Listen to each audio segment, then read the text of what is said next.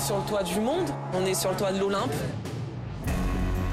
20h, 21h, le studio des légendes. Pierrick pour l'instant est champion olympique Vous avez gagné le Tour de France, Bernard Hinault. On les a assommés Lionel Rosso. Bonsoir à tous, bonsoir à toutes, très heureux de vous retrouver sur Europe 1 comme chaque soir entre 20h et 23h et notamment le lundi pour le studio des légendes. Nos grandes légendes sont là, je vous les présente dans quelques instants. Sachez que nous avons un programme très riche comme chaque lundi bien sûr, avec euh, notamment à partir de 21h du rugby, Hugo Bonneval, l'ancien international de Toulon du Stade français sera avec nous. On reviendra aussi sur la défaite de Cyril Gann face à John Jones MMA et on sera avec Bertrand Amoussou et puis à partir de 22h du football avec euh, nos experts. Une interview d'Antoine Griezmann au micro de Jean-François Pérez car il a sa statue désormais au musée Grévin. C'est une légende lui aussi et peut-être que nos légendes ont leur statut au musée Grévin. Je leur poserai la question dans quelques instants. On évoquera aussi ce rendez-vous qui approche mercredi sur Europe 1. Grande soirée autour de Céline Géraud, Bayern, Paris Saint-Germain. On va beaucoup en parler avec nos légendes ce soir et notamment avec ma légende préférée. Pardonnez-moi, je tiens à le dire. Bonsoir Gigi. Bonsoir à tous. Alain Giresse est avec nous, le grand Alain Giresse, notre légende, aux côtés de Jacques Vendroux. Bonsoir Jacques. Bonsoir à tous. Je vous aime bien aussi Jacques et vous Ah. aurez vous aussi votre statue au musée Grévin, j'en suis sûr. On va attendre un peu quand même. Vous n'avez pas votre statue au musée Grévin, Alain Giresse? Non, Non. alors là, ça, c'est pas le, c'est le cadet de mes soucis. C'est vrai, bon. Ah, bah, ça serait pas mal quand même. Sachez Tiens, que je vais m'en occuper, Alain. Je vais m'en occuper. Pelé, Platini et Lardy Benbarek pour les joueurs euh, français. Oui, Euh, exact. Platini et Ben Barek euh, ont leur. euh, c'est le premier Ben Barek d'ailleurs, c'est ce que nous disait Jean-François Pérez qui est en reportage là-bas, à avoir eu sa, sa statue au musée Grévin, sa statue de cire. Alain Roche, bonsoir. Bonsoir. Statue de cire ou pas Non, pas du tout. Poupée de cire, poupée de son Oui, si vous voulez. Alain Je Roche, suis très grand joueur du Paris Saint-Germain, toujours pertinent, on le disait hors antenne tout à l'heure, on est ravis de vous avoir. Alain Roche, aux côtés de Norbert Saada. Bonsoir Norbert Saada. bonsoir. Plus grand producteur français qui revient Non, régulièrement grand, dans notre émission. Si, si, vous êtes le plus grand Ah, Norbert. le Pour plus nous, grand. dans notre Ah, cœur, vous êtes le plus grand, le meilleur en tout cas. Vous êtes le Merci, meilleur, j'en merci. suis sûr. Et vous connaissez bien le sport, vous connaissez bien le foot. Et ça, ça nous intéresse car nous allons évoquer en effet Bayern Paris Saint-Germain. On parie sur qui ce soir? Ah, je vais vous poser question. On parie avec un S à la fin, comme Paris Saint-Germain. Bien sûr, on évoquera le cas de Neymar. Saison terminée, il va être opéré à Doha. Son entorse à la cheville s'est aggravée, il y a une lésion. C'est compliqué. Est-ce que c'est le début de la fin de carrière aussi pour Neymar? Parce qu'avec une blessure comme ça et une opération comme celle-là, vous nous le confirmerez Alain Giresse Alain Roche dans un instant, pour revenir à son meilleur niveau, c'est compliqué. On évoquera aussi une autre légende. Nous l'avons fait vendredi dernier, nous le ferons encore une fois aujourd'hui avec grand plaisir car ces obsèques ont eu lieu à. Toulouse aujourd'hui, c'est Justo bien sûr. Juste Fontaine, la légende Juste Fontaine.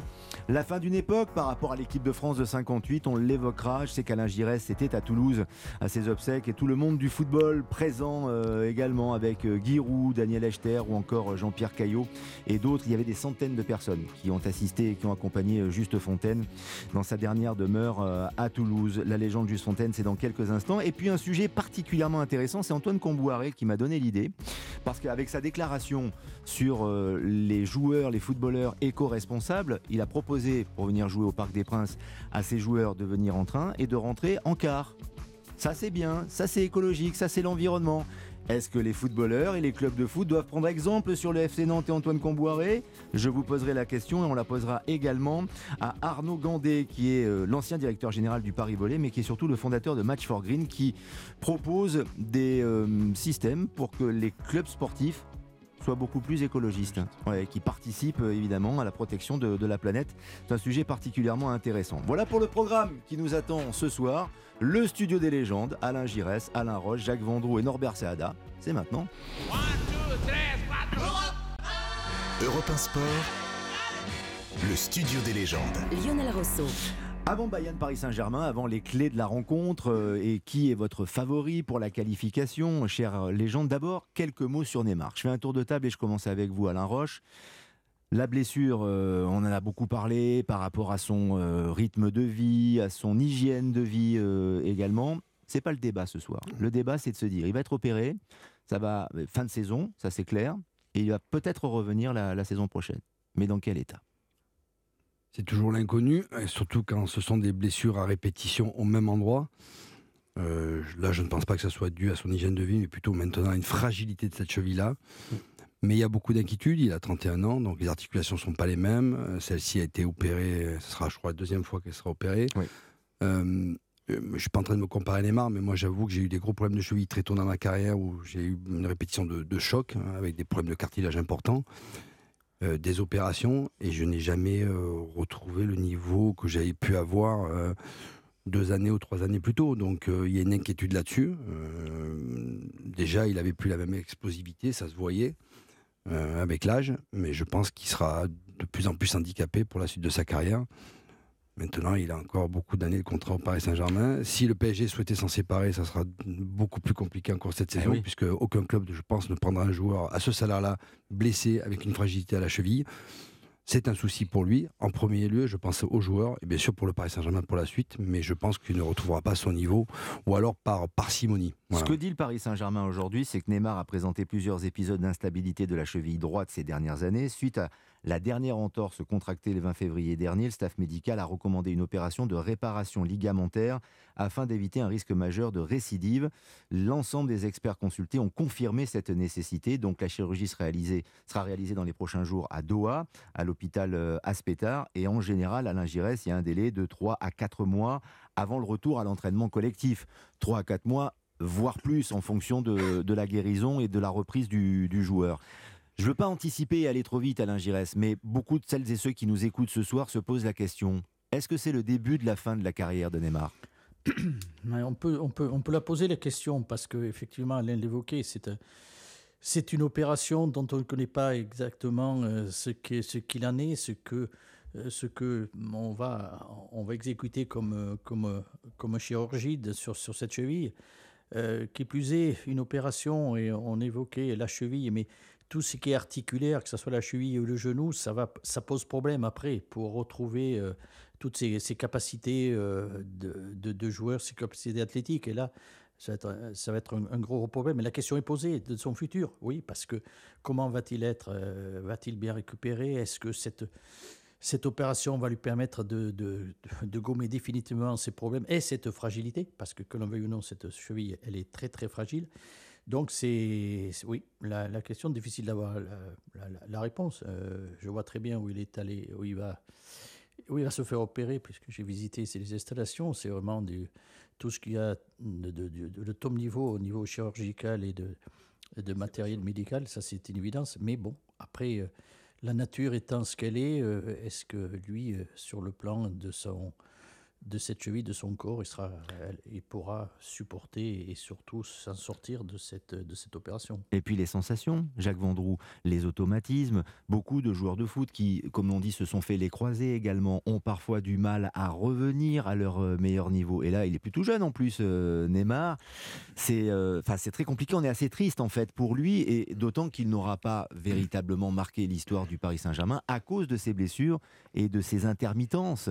Et avant de parler de, de- de Neymar, je voudrais rajouter euh, par rapport à ce qu'a dit Alain, c'est vrai, c'est ce qu'on fait de mieux au monde en ce qui concerne les opérations des, des À Doha. footballeurs à Doha. D'accord. Ça a été euh, ce, ce- ce service ou cette, euh, cet hôpital ou cet institut a été créé de toutes pièces par Gérard Saillant, c'est important de le rappeler. Voilà, le fameux professeur Saillant, qui a et euh, avec la complicité d'Éric Roland que tout le monde Ouais. connaît. Mm. Ce sont deux grands médecins de la Salpêtrière et vraiment, ce sont, euh, c'est un endroit magique en tous les cas pour essayer de, de soigner merveilleusement bien les, les joueurs. Quant à, quant à Neymar, malheureusement, je dis bien malheureusement, j'ai peur, comme on l'a dit à plusieurs reprises, que nous entamons tranquillement la fin d'un film qui a été magique pendant de longues années, que ce soit Santos, que ce soit avec euh, Barcelone, que ce soit les deux premières années avec le Paris Saint-Germain. Je crois que tout doucement, malheureusement, il est d'une telle fragilité, notamment en ce qui concerne cette nouvelle blessure, la troisième, je crois que c'est la troisième opération. Je crois que on, on- on- on est obligé d'envisager à un moment ou à un autre que Neymar, peut-être, ne portera plus le, le maillot du Paris Saint-Germain parce que ce sera très compliqué qu'il revienne au niveau d'un Mbappé. Il sera, très compliqué qu'il retrouve, euh, je veux dire, ses, ses qualités d'avant. Mais euh, bon, il y a un côté un petit peu, un petit peu triste quelque part parce que c'était un grand joueur, comme il y a eu la fin de certains grands joueurs de ces 20 dernières années. Là, je crois que tout doucement, même si on peut dire qu'il n'a pas été trop sérieux dans sa vie depuis qu'il est à Paris, etc. Bon, il avait la même vie à Barcelone, sauf qu'il était plus jeune. Donc il récupérait beaucoup plus vite. Donc je pense que, je ne vais pas dire que c'est le début de la fin, parce que je n'aime pas employer ce terme, mais on n'est pas loin quand même de la, du, de la fin du scénario. Il a 31 ans, Norbert Saada, Neymar. C'est jeune quand même pour Bien un sûr, joueur, ouais. 31 ans. Mais euh, dans la phase de récupération et par rapport au profil de, de sa carrière et toutes les mésaventures qui lui arrivent, on peut quand même se poser des questions pour la suite. Sûrement, hein. mais moi je pense qu'il aurait dû se faire opérer il y a trois ans ou deux ans. Je, je pense qu'il a trop attendu, il s'est il aurait pas été trois fois là, chez le même endroit. Je pense que c'est une très grave erreur, mais enfin bon, ça c'est sa vie. Hein. À part ça, je pense qu'à 31 ans, s'il retrouve euh, 80% de sa mobilité, il sera quand même un joueur exceptionnel. Parce que c'est rare d'avoir des joueurs comme lui. C'est rare. Regardez Messi, il court plus, mais il continue à passer, à, jouer. C'est le meilleur de son équipe. On ne parle pas d'Mbappé qui est un- Un extraterrestre. un extraterrestre. On ne parle pas de ça. Et je crois que Neymar est encore capable, s'il retrouve ses, ses sensations, je crois qu'il est encore capable d'amener plein de choses et de, et de distribuer le jeu comme il l'a fait. Je crois, je crois. Maintenant, on peut se tromper. Par rapport à son style de jeu, Alain Roche, c'est compliqué tout de même. Je comprends ce que dit Norbert Saada et on aimerait que Norbert ait raison. Mais par rapport à son style de jeu qui est fait sur euh, l'explosivité, sur la provocation, sur les petits Mm. appuis, quand on a une cheville qui est, qui est malade comme ça, qui est en vrac, c'est compliqué tout de même. Oui, et surtout, on ne joue pas libéré, je pense. Mm. Voilà, on, on ne prend Mm. plus de risques, on va, on va moins au contact, on prend moins de risques. Alors, euh, peut-être que ça va mener à simplifier son jeu et il va devoir se réinventer aussi. hein. Ça peut être euh, un Exactement. atout, cette blessure, pour euh, avoir un autre style de jeu, c'est possible. Mais on, on l'a vu parce que là, il se blesse, euh, c'est totalement anodin. Je ne sais pas si vous vous souvenez-vous, c'est Oui. un petit contact avec André, c'est juste une reprise d'appui, il n'y a pas du tout de choc ni de, de- de contact fort. Voilà. Maintenant, si- je pense que c'est un- d'abord, il a toujours été intelligent sur le terrain. Il n'aurait pas eu ce niveau euh, de, de joueur s'il ne l'avait pas été. Donc, il va s'adapter à, à cet handicap. Comme euh, nous, les anciens joueurs, moi j'ai eu les deux ligaments croisés, la cheville. À un moment, ben, tu joues un peu plus avec ta tête. euh, Voilà, tu, tu prends un appui différent, tu, tu anticipes. Vous êtes devenu euh. un autre joueur après vos Oui, blessures graves? exactement, oui, bien sûr, ah, complètement. Oui, oui, vraiment. J'avais moins de flexion dans mes genoux. Ou vous avez pu compenser Non, j'étais moins performant parce que j'ai perdu ma place pour l'équipe de France pour aller, pour, aller, pour aller à la Coupe du Monde, mais j'ai quand même pu jouer encore pendant 5-6 ans à un très bon niveau, que ce soit à Valence ou mon retour à Bordeaux. Voilà. Mais euh, tu récupères beaucoup moins bien, tu prends plus, tu prends plus de Mm. temps à te soigner aussi. euh, euh, bah, avec l'âge aussi, euh, bah, tu, tu récupères moins vite. Donc euh, voilà, tu, tu as une autre approche du football. J'ai pas dit que tu deviens plus professionnel, mais tu vois le football différemment et, et tu joues plus avec ta Mais- tête. Voilà. Norbert Sada a raison. Si jamais on retrouve Neymar 70% ou 80%, ce sera déjà magique et presque miraculeux. Est-ce qu'il a vraiment envie de revenir? Parce que euh, là, on est en train de parler de Neymar. Il va s'arrêter pendant 4 mois.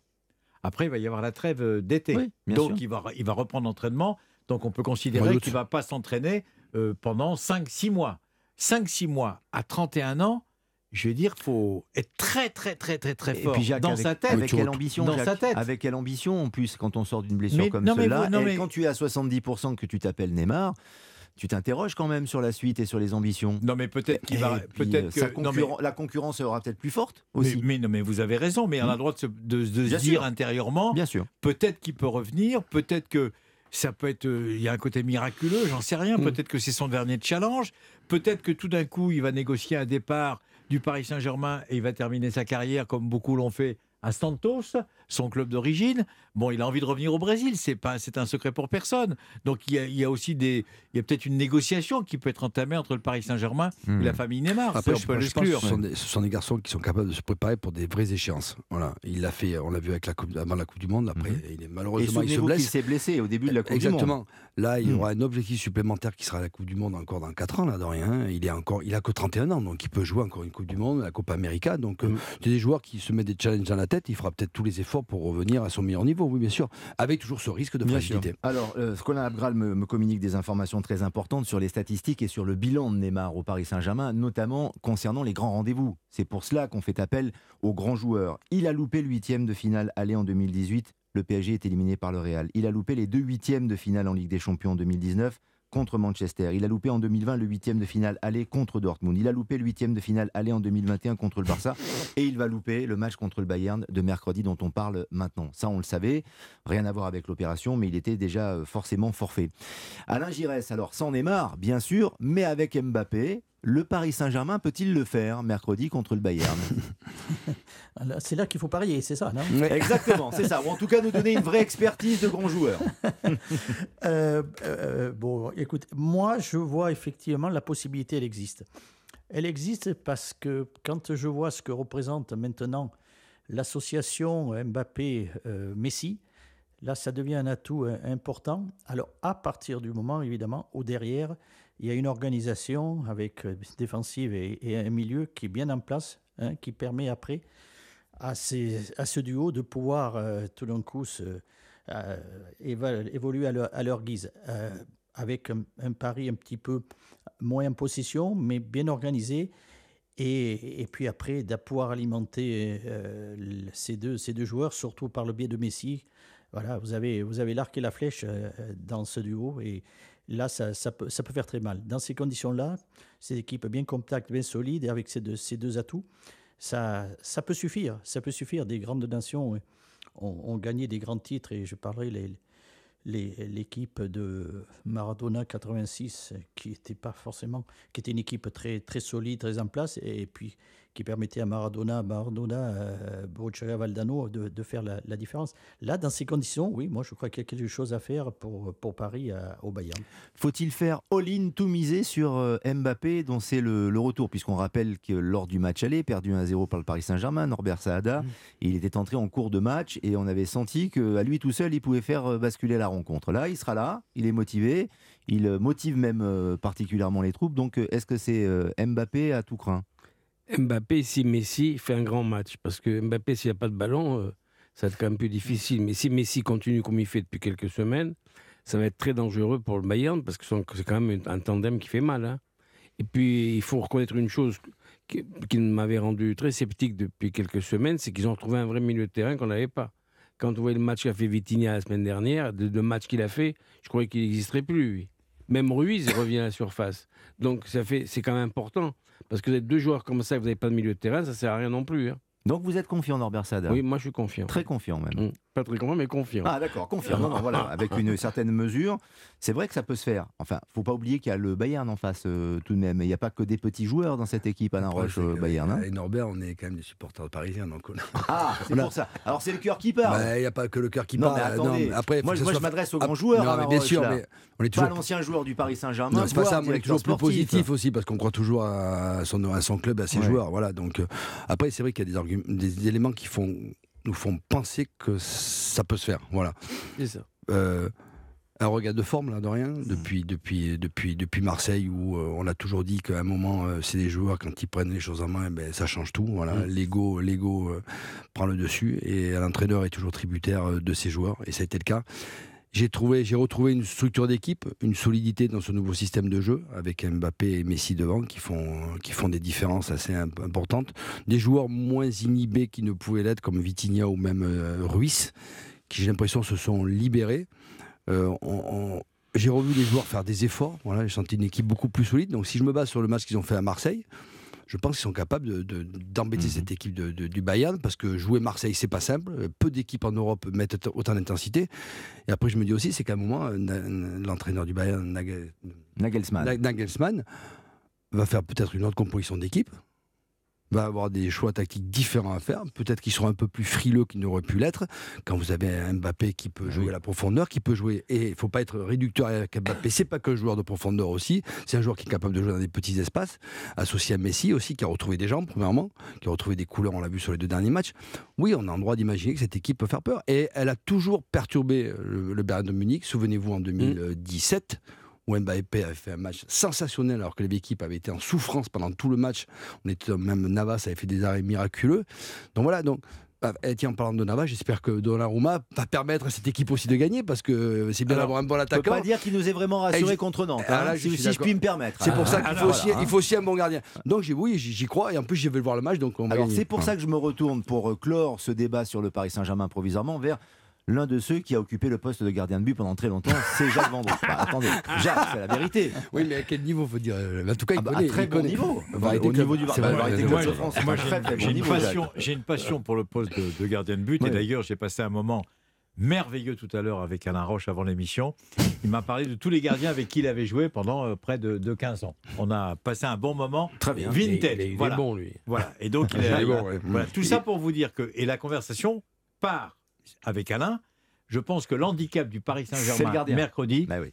c'est Donnarumma. Donnarumma, il y a encore deux ans, était considéré comme l'un des meilleurs gardiens de but du monde quand ils ont gagné le, le trophée Coupe européen, la Coupe d'Europe avec, euh, avec l'Italie. Et il n'y avait même pas de discussion, même sa concurrence avec Navas ne l'avait pas affaibli. Voilà, Moi, je suis pas d'accord. AC. Je pense que Navas était meilleur que lui. Non, non, mais peu- importe. En tous les cas, là, non, non, mais il tu, faisait le job quand il jouait, en tout cas. Voilà. oui, il faisait le Mm. job. Il n'a pas fait de grosses boulettes. Donnarumma, j'ai peur que quelque part, ils l'ont cassé sur le plan euh, moral. Psychologique. Psychologique. Ouais. Je suis sûr que le but qu'il prend contre Nantes, effectivement, ça arrive de prendre des buts casquettes. Et je suis mal placé pour, euh, pour critiquer, parce que moi, j'en ai pris pas un, mais j'en ai pris mille ou deux mille, enfin, en tous les cas, dans cette modeste carrière. Donc, si vous voulez, je crois que j'ai pas fait un seul arrêt décisif avec le Variété Club de France. Enfin, passons, passons. Là, personne vous en veut, Jacques. Non, mais là, sachez-le. Là, je, je plaisante, mais je voulais simplement dire que Donnarumma est, quoi qu'il arrive, moins bon depuis le début de saison. Je ne parle pas de ce qu'il a fait il y a un an ou il y a deux ans, je dis qu'il est beaucoup moins bon.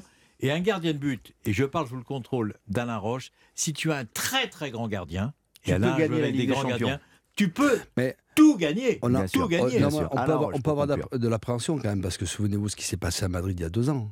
C'était non, l'année Madrid, dernière. L'année dernière. c'est lui l'année qui perd le match. C'est lui qui oui, et Benzema. Exactement. Donc, on a le droit de s'inquiéter. J'espère qu'il retrouvera en tout cas cette concentration qui est nécessaire lors de ces matchs-là. Après, concernant le match de, de mercredi, j'espère surtout que Marquinhos va jouer aussi. Parce que c'est un élément important dans cette équipe-là, dans ce dispositif à 5 Normalement, derrière. c'est bon. Moukile aussi, c'est important. Normalement, c'est bon. J'espère aussi. Et parce que non, parce que si Moukile joue pas, dans quel état sera Hakimi avec euh, l'histoire Avec l'histoire de l'accusation de viol. peu- qui lui colle un petit Ouais. peu aux fesses, quoi. Voilà. Donc, euh, Hmm. on ne sait pas ce qui s'est passé, mais bon, euh, Non, ça, non, bien sûr. ça peut perturber le joueur, tout ça. Voilà, C'est pesant. pesant. Voilà. 20h27 sur l'antenne d'Europe 1, le studio des légendes avec Alain Giresse, Alain Roche, Jacques Vendroux, Norbert Saada et tout de suite, parmi les légendes, une autre légende pour l'éternité. Moi, j'ai marqué 13 buts en jouant dans le avant-centre. Je tirais ni les pénaltys, ni les coups francs, même pas les corners. Ils avaient peur que je le tire directement. Europe 1 Sport avec Lionel Rousseau. Justo, Juste Fontaine, vous avez entendu sa voix tellement euh, caractéristique, tellement personnelle, ça fait plaisir, c'est même émouvant de, de l'entendre. Il y a du soleil dans, la voix de Juste Fontaine, c'est quelqu'un de très bienveillant et euh, ces obsèques ont eu lieu donc euh, aujourd'hui à, Toulouse. Euh, Vous y avez assisté évidemment, euh, Alain Giresse. Est-ce que vous pouvez nous raconter euh, l'émotion, les anonymes qui étaient présents, euh, le monde du foot euh, également pour, pour accompagner cette légende, la légende de Juste Fontaine? Oui, c'est oui, c'était une, grande une grande cérémonie dans la cathédrale de, de Toulouse. Il beaucoup de, euh, de, de dirigeants qui étaient descendus, président de la fédération, les, toutes les instances du, du, football étaient présents, des joueurs, des anciens joueurs évidemment, beaucoup de monde, beaucoup de monde qui était là et c'est avait beaucoup d'émotions évidemment qu'on a, assisté à, à ces obsèques. euh, euh, auprès de, auprès de sa famille. C'est quelqu'un qui était apprécié de, de, tout le monde. Il faisait l'unanimité dans, cette ville euh, par, son comportement. Il était toujours abordable, toujours disponible pour aller remettre des trophées, des, récompenses de tournois ou autres. Voilà. Et voilà, c'était c'était quelqu'un de, bienveillant et mm, qui, euh, qui par son statut, euh, quand, quand il nous rencontrait, c'était pas le donneur de leçons ou celui qui, qui réclamait autre chose que ce qu'on était en train de réaliser sur, sur un terrain dans les, dans les phases finales de, de Coupe du Monde. Euh, voilà, donc, euh, et moi je l'ai l'ai bien connu, puisqu'étant dans la même ville, eh bien j'avais l'occasion évidemment Mm. de le fréquenter en dehors de toutes euh, ces, ces manifestations. Et, et j'avais ces derniers temps, comme il était dans une maison médicalisée, je allais lui rendre visite pour, euh, voilà, de, pour de, de sympathie, pour discuter avec lui. Alors, je- honnêtement, je ne sais pas s'il savait que, que c'était moi qui venais, mais en même temps, je me prêtais à ce qu'il avait comme distraction favorite, c'est-à-dire le baby-foot. Alors, ça- oui, ça- oui, on peut. J'étais comme. J'ai dit oui, mais Justo, on y va, on va jouer. Et j'ai changé avec lui et je lui ai dit Ah, mais Justo, tu marques toujours des buts, hein, toujours des buts. Voilà, c'est. Voilà, c'est pour ça, moi, ça, c'est, c'est, c'est, c'est assez touchant. Et puis, évidemment, euh, par rapport à ce qu'il représentait quand on, quand on a été un jeune, un jeune footballeur comme je l'ai été, gosse, voilà, de représenter ça avec ce, chiffre magique de, de 13 buts, comme il a dit là. Heureusement qu'il n'a pas tiré les pénalties parce que alors il est- il- son record actuel est déjà difficile à, à égaler. Alors qu'est-ce que ça aurait été? Voilà, oui, non, c'était, c'était en tout cas les obsèques étaient dignes de, et à la hauteur de ce que, ce que Justo représentait. Ouais, plusieurs centaines de personnes, des anonymes, le monde du foot, euh, Guy Roux, Daniel Echter, également Jean-Pierre Caillot, je le disais, euh, le président de la fédération Philippe Diallo, et il y avait euh, Frédéric Thierry, enfin il y avait énormément de monde, il y avait Alain Giresse euh, évidemment. Et c'est un témoignage très émouvant, Alain, merci de le partager avec nous. On sent qu'il y a de la sincérité, de l'amour aussi et de la bienveillance à l'égard de, de Juste Fontaine, qu'on aimait bien parce que c'était quelqu'un de, de très sympathique. Qu'est-ce que ça évoque pour vous, Juste Fontaine, euh, Norbert Saada Euh, Moi, peut-être, je vais vous étonner. Je, je suis arrivé de Tunisie l'année de la Coupe du Monde en Suède. D'accord? En 58. Voilà. Et je suis allé à la Coupe du Monde en Suède. Oh. J'étais raide, j'étais étudiant. J'ai dit, on y va, on y est allé. Et par une coïncidence de la vie, toujours des coïncidences, je suis devenu- j'ai connu Juste Fontaine et Piantoni. Puis après, c'est devenu ce qu'on a vu. Et puis, euh, je regrettais surtout qu'ils aient joué à 10 contre 11 à la fin, parce que c'était quand même. À l'époque, on ne pouvait pas changer de joueur. Et, et puis, euh, on s'est retrouvés après parce que je suis euh, un très vieil ami Daniel Echter. Et quand Daniel m'a dit on va prendre Justo Fontaine, donc on s'est retrouvés là, on a bien ri plusieurs fois. Et je, je- à part le talent qu'il avait, il avait une chose formidable, c'est qu'il était toujours gentil avec les gens, toujours ouvert, toujours sympa. Jamais j'ai entendu dire du mal des gens, il était toujours sympa. Et ça, c'est extraordinaire. Maintenant, au baby-foot, je suis pas sûr qu'il était conscient parce que apparemment, il était Alzheimer, donc euh, tu vois. euh, oui, mais il marquait des buts quand même. Il marquait des buts quand marquait même. buts, Non, vous mais- voyez, c'est je réfute- le talent. Hein. Non, non, je réfute Alzheimer parce qu'évidemment, on grossit toujours. Donc, euh, il, il avait un problème de, de, de- oui, de, de maîtrise, de, de, euh, de- de- non, de- d'oubli, d'oubli, etc. Mais, mais pas au point parce qu'Alzheimer, on voit les gens sont marqués. Hmm. Et Il n'était pas marqué, je- Ah bon Justo. La veille, la, la veille du, la veille de son décès, malheureusement, et, euh, avec son- il jonglait avec un ballon. Euh, non, non, non. Il avait, et, et attendez, euh, je, je lis- après on allait dans sa chambre, on lisait des, des- des bouquins de. Et, et il, il reconnaissait les joueurs euh, sur les, les bouquins, mais j'ai dit Justo, tu es dans le, jour- dans le magazine, etc. Non, non, il avait. C'est pas. Honnêtement, je ne suis pas docteur, évidemment, pour pouvoir dire ça, déclarer ça, mais l'Alzheimer, tel que peut le connaître, avec ce que, ce que ça donne malheureusement chez, les, chez, les, chez ces patients-là, il n'était pas tout à fait dans ce cas-là, mais il, était, il fallait qu'il soit dans cette maison quand même. Il avait toujours En son tout cas, c'est regard. rassurant, c'est rassurant de savoir qu'il n'était pas Alzheimer parce qu'il était Hmm. quand même très fatigué. Non, mais surtout que sur sa fin de vie, il a pu partager, être aimé, être entouré avec Alain Giresse euh, Oui, notamment, qui oui. l'a accompagné et qui a partagé. Jacques Vendroux, vous l'aviez vous souvent au téléphone aussi, Justo. c'est- J'avais sa femme, C'est quelqu'un pour au vous, téléphone, Arlette, hein. très, Ouais. très régulièrement. Euh, J'avais Justo aussi, je l'appelais régulièrement pour son anniversaire. Et puis, euh, la dernière fois que j'ai parlé avec euh, son épouse, il avait regardé tous les matchs de la Coupe du Monde de football dans cette maison de repos à côté de, de Toulouse. Mhm. Il a suivi toute l'équipe de France. Coupe Il- du Monde au Qatar. La Coupe du Monde au Qatar. Mhm. Et il a, le dernier match qu'il a vu, en vrai, enfin le dernier match qu'il a vu à la télévision, c'est France-Uruguay, équipe de France féminine. Elle avait l'impression que, c'est son épouse qui me l'a raconté, donc je peux le dire, c'est pas un secret, quand il voyait sur un écran de télévision un match de football, on avait l'impression qu'il revivait.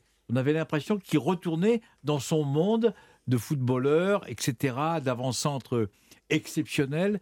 Et donc, c'est vrai que quand Alain Giresse parle de, des obsèques de cet après-midi avec toutes ces personnalités, je trouve que c'est logique. Vous savez pourquoi c'est logique? Parce que on a tous été dans notre vie, que ce soit Alain, que ce soit Alain Roche, que ce soit Norbert, que ce soit vous, on a tous été à un moment juste Fontaine. On avait le copain qui driblait et qui nous donnait le ballon et on marquait comme Justo. Quand on était gamin, moi à Calais, je marquais des buts dans ma tête, puis je me prenais pour Juste Fontaine. Sur des avec passes le- de Copa. Avant sur les d'être- passes de avant Copa, d'être- avant d'être goal. Avant d'être goal. Avant Non, non, d'être mais goal. on a, on a tous rêvé dans notre vie.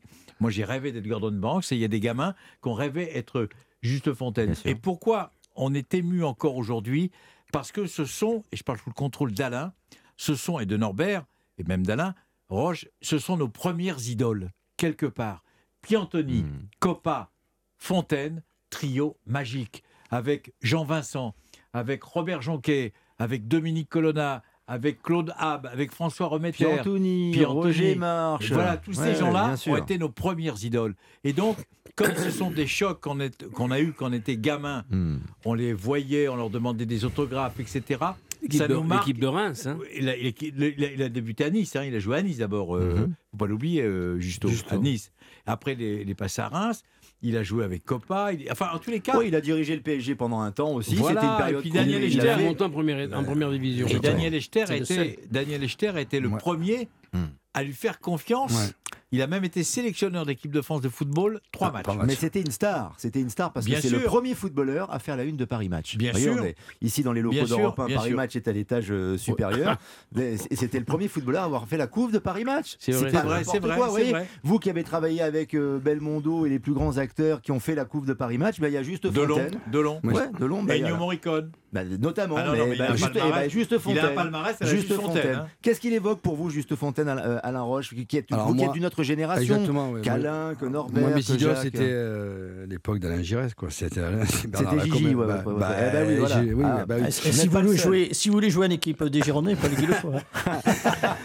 Là, j'ai- bah, bien sûr, j'ai vu ces images, son palmarès. euh, alors moi, je l'ai vu euh, deux, trois fois. Euh, je rejoins ce que vous dites. C'est quelqu'un d'extrêmement bienveillant, abordable, euh, respectueux, qui ne se la racontait pas. Et moi, je suis assez admiratif du personnage et surtout de son après-carrière football, de footballeur. Voilà.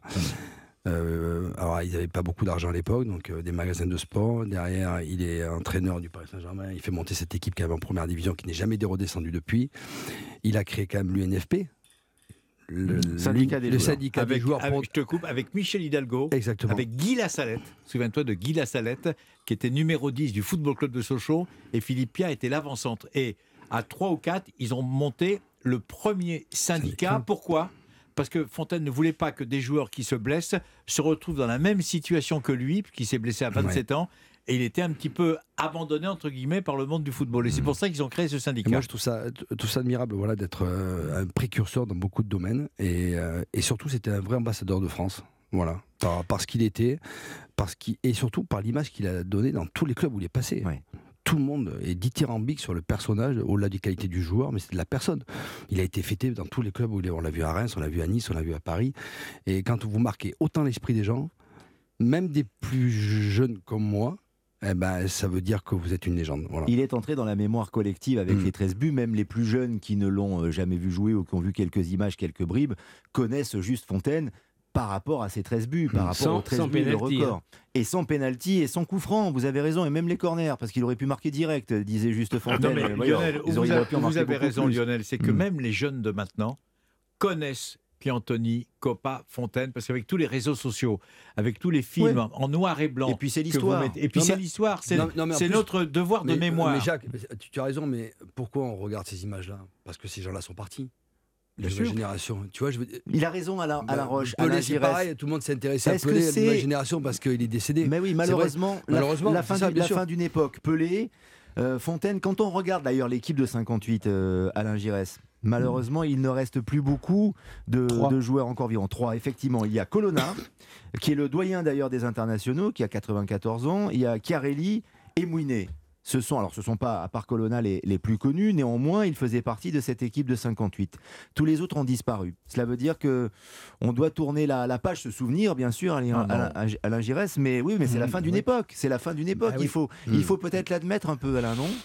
Bah oui, malheureusement. Malheureusement, le temps fait son œuvre. Et, quand on avance dans le temps, eh bien, effectivement, malheureusement, les, gens euh, terminent, terminent le- leur vie. C'est évident. Après, quand, euh, on est dans, le milieu du, football, qu'on est un passionné, on- on- fatalement, on, on connaît l'histoire. On connaît l'histoire du football, et notamment en ce qui concerne euh, l'équipe de France, puisque euh, 58, euh, c'était euh, l'apogée pour l'équipe de France, d'une équipe, de France, mais ça n'existait pas. Et combien de temps il a fallu attendre pour qu'on retrouve une équipe de France en, demi-finale d'une Coupe du Monde? Il a fallu attendre qu- 82. Do- Donc voilà. Et, ces générations-là, ces générations-là, eh elles nous ont précédés. euh, Et, bien sûr, c'était des, des exemples, des idoles que- qu'ils représentaient. Et, et ça fait partie de notre patrimoine, le patrimoine du football, parce que euh, quelque part, eh bien, ils ont hissé euh, les couleurs de la France à, ce- à ce, ni- à ce niveau-là. C'était assez fantastique. J'ai eu, eu Mustapha Daleb, Oui. qui est en Algérie, qui travaille en Algérie.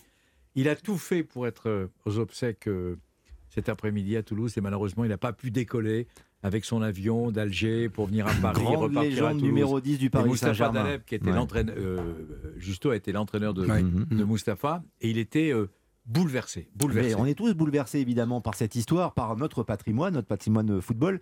Et on se dit quand même, euh, Norbert Saada, que les tempéraments, les personnalités, les profils ont bien changé. C'est-à-dire que les Just Fontaine, les Raymond Coppa, joueurs de foot, quand on les compare avec ceux d'aujourd'hui, les petits jeunes, qui sont euh, des, des millionnaires en short euh, et qui parfois, euh, vous voyez, passent. Non, mais c'est vrai, passent avec un casque Mais il y a sur, eu sur quand la même, vous avez et, oublié, il y a et eu quand calcule même la- personne. les, les, les, les pauvres.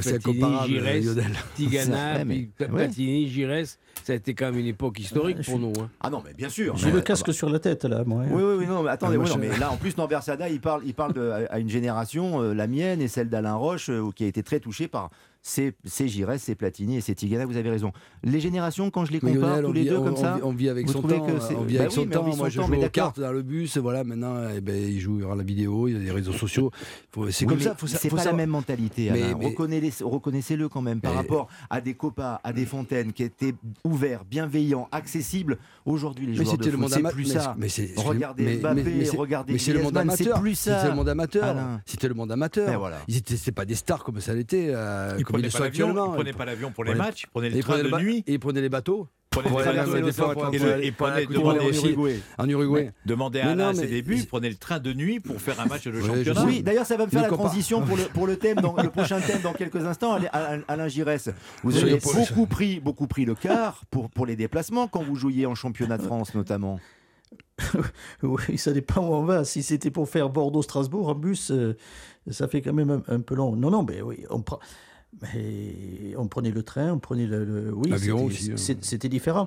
Mais vous évoquez, c'est vrai que le monde a changé, Alain, tu l'as dit.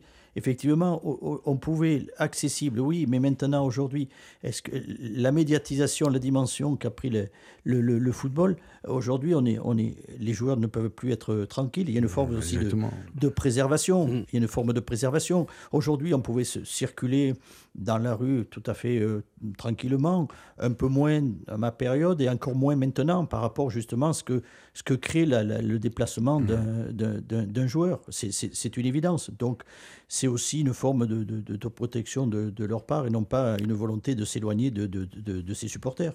Ce soir, c'était le studio de la légende. Juste Fontaine, avec nos légendes, avec Alain Giresse, avec Alain Roche, avec Norbert Saada et avec Jacques Vendroux. Nos légendes restent là, thématique dans quelques instants sur les sportifs éco-responsables. Les footballeurs doivent suivre cet exemple-là. On sera d'ailleurs avec Arnaud Gandé pour en parler, mais également avec Alain Roche, Alain Giresse, Jacques Vendroux et Norbert Saada. A tout de suite. Et n'oubliez pas également euh, que nous évoquerons la rencontre euh, Sochaux dans quelques instants, euh, la Ligue 2 avec Jean-Louis Garros. Le match démarre dans quelques minutes. Petite information aussi que je vous communique révélée par nos confrères de Canal+. Il semblerait, il semblerait que Corinne Diacre sera remerciée jeudi de son poste de sélectionneuse de l'équipe de. France par le COMEX de la Fédération française de football. Et c'est euh, Monsieur Prêcheur, l'entraîneur du Paris Saint-Germain, qui euh, lui succéderait. Alors va-t-il rester à la tête du PSG jusqu'à la fin et faire euh, occuper les deux fonctions? C'était une vraie question, mais on voulait que vous communiquiez cette information qui vient de, de nous parvenir. L'information, d'ailleurs, vous la retrouvez chaque matin sur Europe 1. Demain, c'est la grève. Hein. C'est qu'il y a une forte mobilisation pour, autour de la réforme des retraites. Si vous voulez tout savoir, avoir toutes les informations, la matinale d'Europe 1, dès 7h Europe 1 matin, avec Dimitri Pavlenko et toute la rédaction d'Europe 1. Europe 1, le studio des légendes. Lionel Rousseau. Le studio des légendes sur Europe 1, troisième thématique dans quelques instants autour des sportifs éco-responsables avec euh, nos légendes bien sûr, Jacques Vendroux, Norbert Saada, Alain Roche, Alain Giresse, notre invité Arnaud Gandé qui est déjà en ligne dans quelques instants. Mais d'abord un détour par le direct, le football, la Ligue 2 ce soir, le match du lundi avec cette rencontre Caen-Sochaux et une légende du commentaire. Une légende du commentaire en Normandie et partout en France. Jean-Louis Garros, bonsoir. Bonsoir à tous, bonsoir les légendes. Comment allez-vous? Très bien, le match, ça a démarré. Ah voilà, c'est parti depuis une minute ici au stade Michel Dornano. Le stade Malherbe de Caen rencontre le troisième de ce championnat. Caen qui se pointe à, à la sixième place. Et c'est un match charnière que nous avons euh, ce soir parce qu'en cas de victoire euh, des Canets, ils reviendraient à deux points du podium. Vous imaginez, on ne les voyait pas comme ça au mois de décembre dernier. Alors que du côté de, Sochaux, avec une victoire, eh bien, ils monteraient carrément sur la deuxième place, à la place de Bordeaux, qui est occupée actuellement par euh, cette équipe bordelaise. Les Canets euh, se présentent dans une configuration habituelle, alors que du côté de Sochaux, attention avec euh, alors que du côté de Sochaux, on a reconduit le 11 de départ qui a humilié Annecy euh, le week-end dernier. Euh, C'est une équipe euh, de Sochaux bien en place que nous avons euh, ce soir avec euh, des Canets qui ont vraiment envie de marquer leur euh, championnat et surtout de revenir à deux points du podium. On joue maintenant depuis une, deux minutes maintenant et toujours 0 à 0 mon cher Lionel. Le fil rouge de notre soirée quand Sochaux la Ligue 2 et le studio des légendes avec notre troisième thématique, toujours en compagnie de Jacques Vendroux, Norbert Saada, Alain Giresse et- Alain Roche. Et cette thématique autour des sportifs éco-responsables. Je salue Arnaud Gandé. Bonsoir, merci d'être en direct sur Europe 1 avec nous. Ancien directeur général de Paris Volley, entraîneur de hand et surtout fondateur de Match for Green qui propose des solutions aux clubs sportifs. C'est bien cela, Arnaud Gandé, pour euh, protéger l'environnement, pour que les sportifs soient éco-responsables, car il semblerait qu'ils ne le soient pas toujours. Bonsoir à tous. Alors, je ne sais pas si les sportifs le sont plus que les autres, mais en tout cas, euh, il y a un vrai besoin de, de sensibiliser et de former tous les acteurs du sport d'une manière générale. Euh, Les sportifs euh, font partie effectivement de, de, de notre public, mais on peut aussi imaginer que les dirigeants sportifs, euh, les responsables de collectivités, les responsables d'équipements sportifs doivent être sensibilisés sur ces enjeux. Ce qui nous a donné l'idée de ce thème, c'est la déclaration d'Antoine Comboiré qu'on va écouter dans quelques instants. Il a proposé pour le déplacement au Parc des Princes, alors évidemment, vous le connaissez bien en plus, Alain Roche, avec son tempérament, hein, avec son, tempérament un peu fort, vous voyez, de Calédonien, il a déclaré euh, en conférence de presse qu'il allait se rendre au Parc des Princes en train et que pour le retour, et comme il n'y a plus de train après 23 heures, on va, on rentrer en car. Voilà, on fera le trajet entre Paris et Nantes de cette manière-là. C'est ça qui nous a donné l'idée et peut-être qu'il faut prolonger cette proposition euh, d'Antoine Comboiré quand cela est possible, bien sûr. On en parle donc avec les légendes, mais d'abord l'entraîneur du FC Nantes. Ça m'énerve toujours quand les mecs ils viennent me parler d'écologie. Chez moi, je suis concerné. Moi, je viens de Nouvelle-Calédonie dans le Pacifique. Depuis un moment, on parle de réchauffement climatique, on parle de montée des eaux. Il y a plein d'îles chez moi. Nous, on est concernés. Et quand on peut, là, moi, j'ai toujours fait ça. Quand j'étais à Dijon, ben, là, à Paris, quand j'étais entraîneur du PSG, on s'est déplacé à Lyon, on est parti en, train.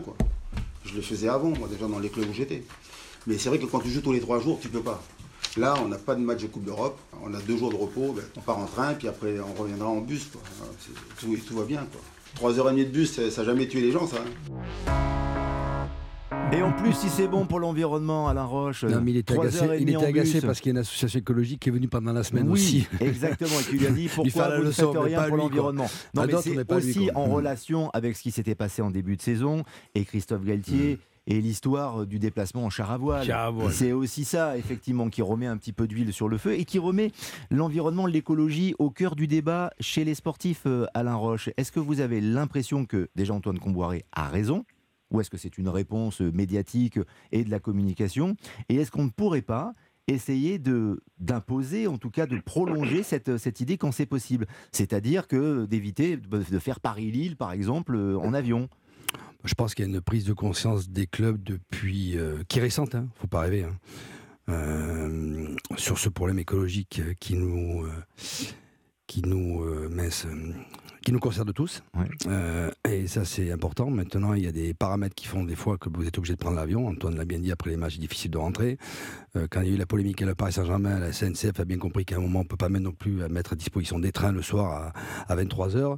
Ou quand c'est le Paris Saint-Germain qui s'est passé Messi Mbappé, en termes de sécurité, c'est pas simple non plus. Voilà. Donc euh, maintenant, il faut que les clubs prennent conscience. Donc ils sont en train de le faire suite à un peu à cet ouragan qui s'est passé il y a quelques temps. Donc dans les loges, déjà, on n'est plus à 24 degrés, on est plus, est à 19 degrés.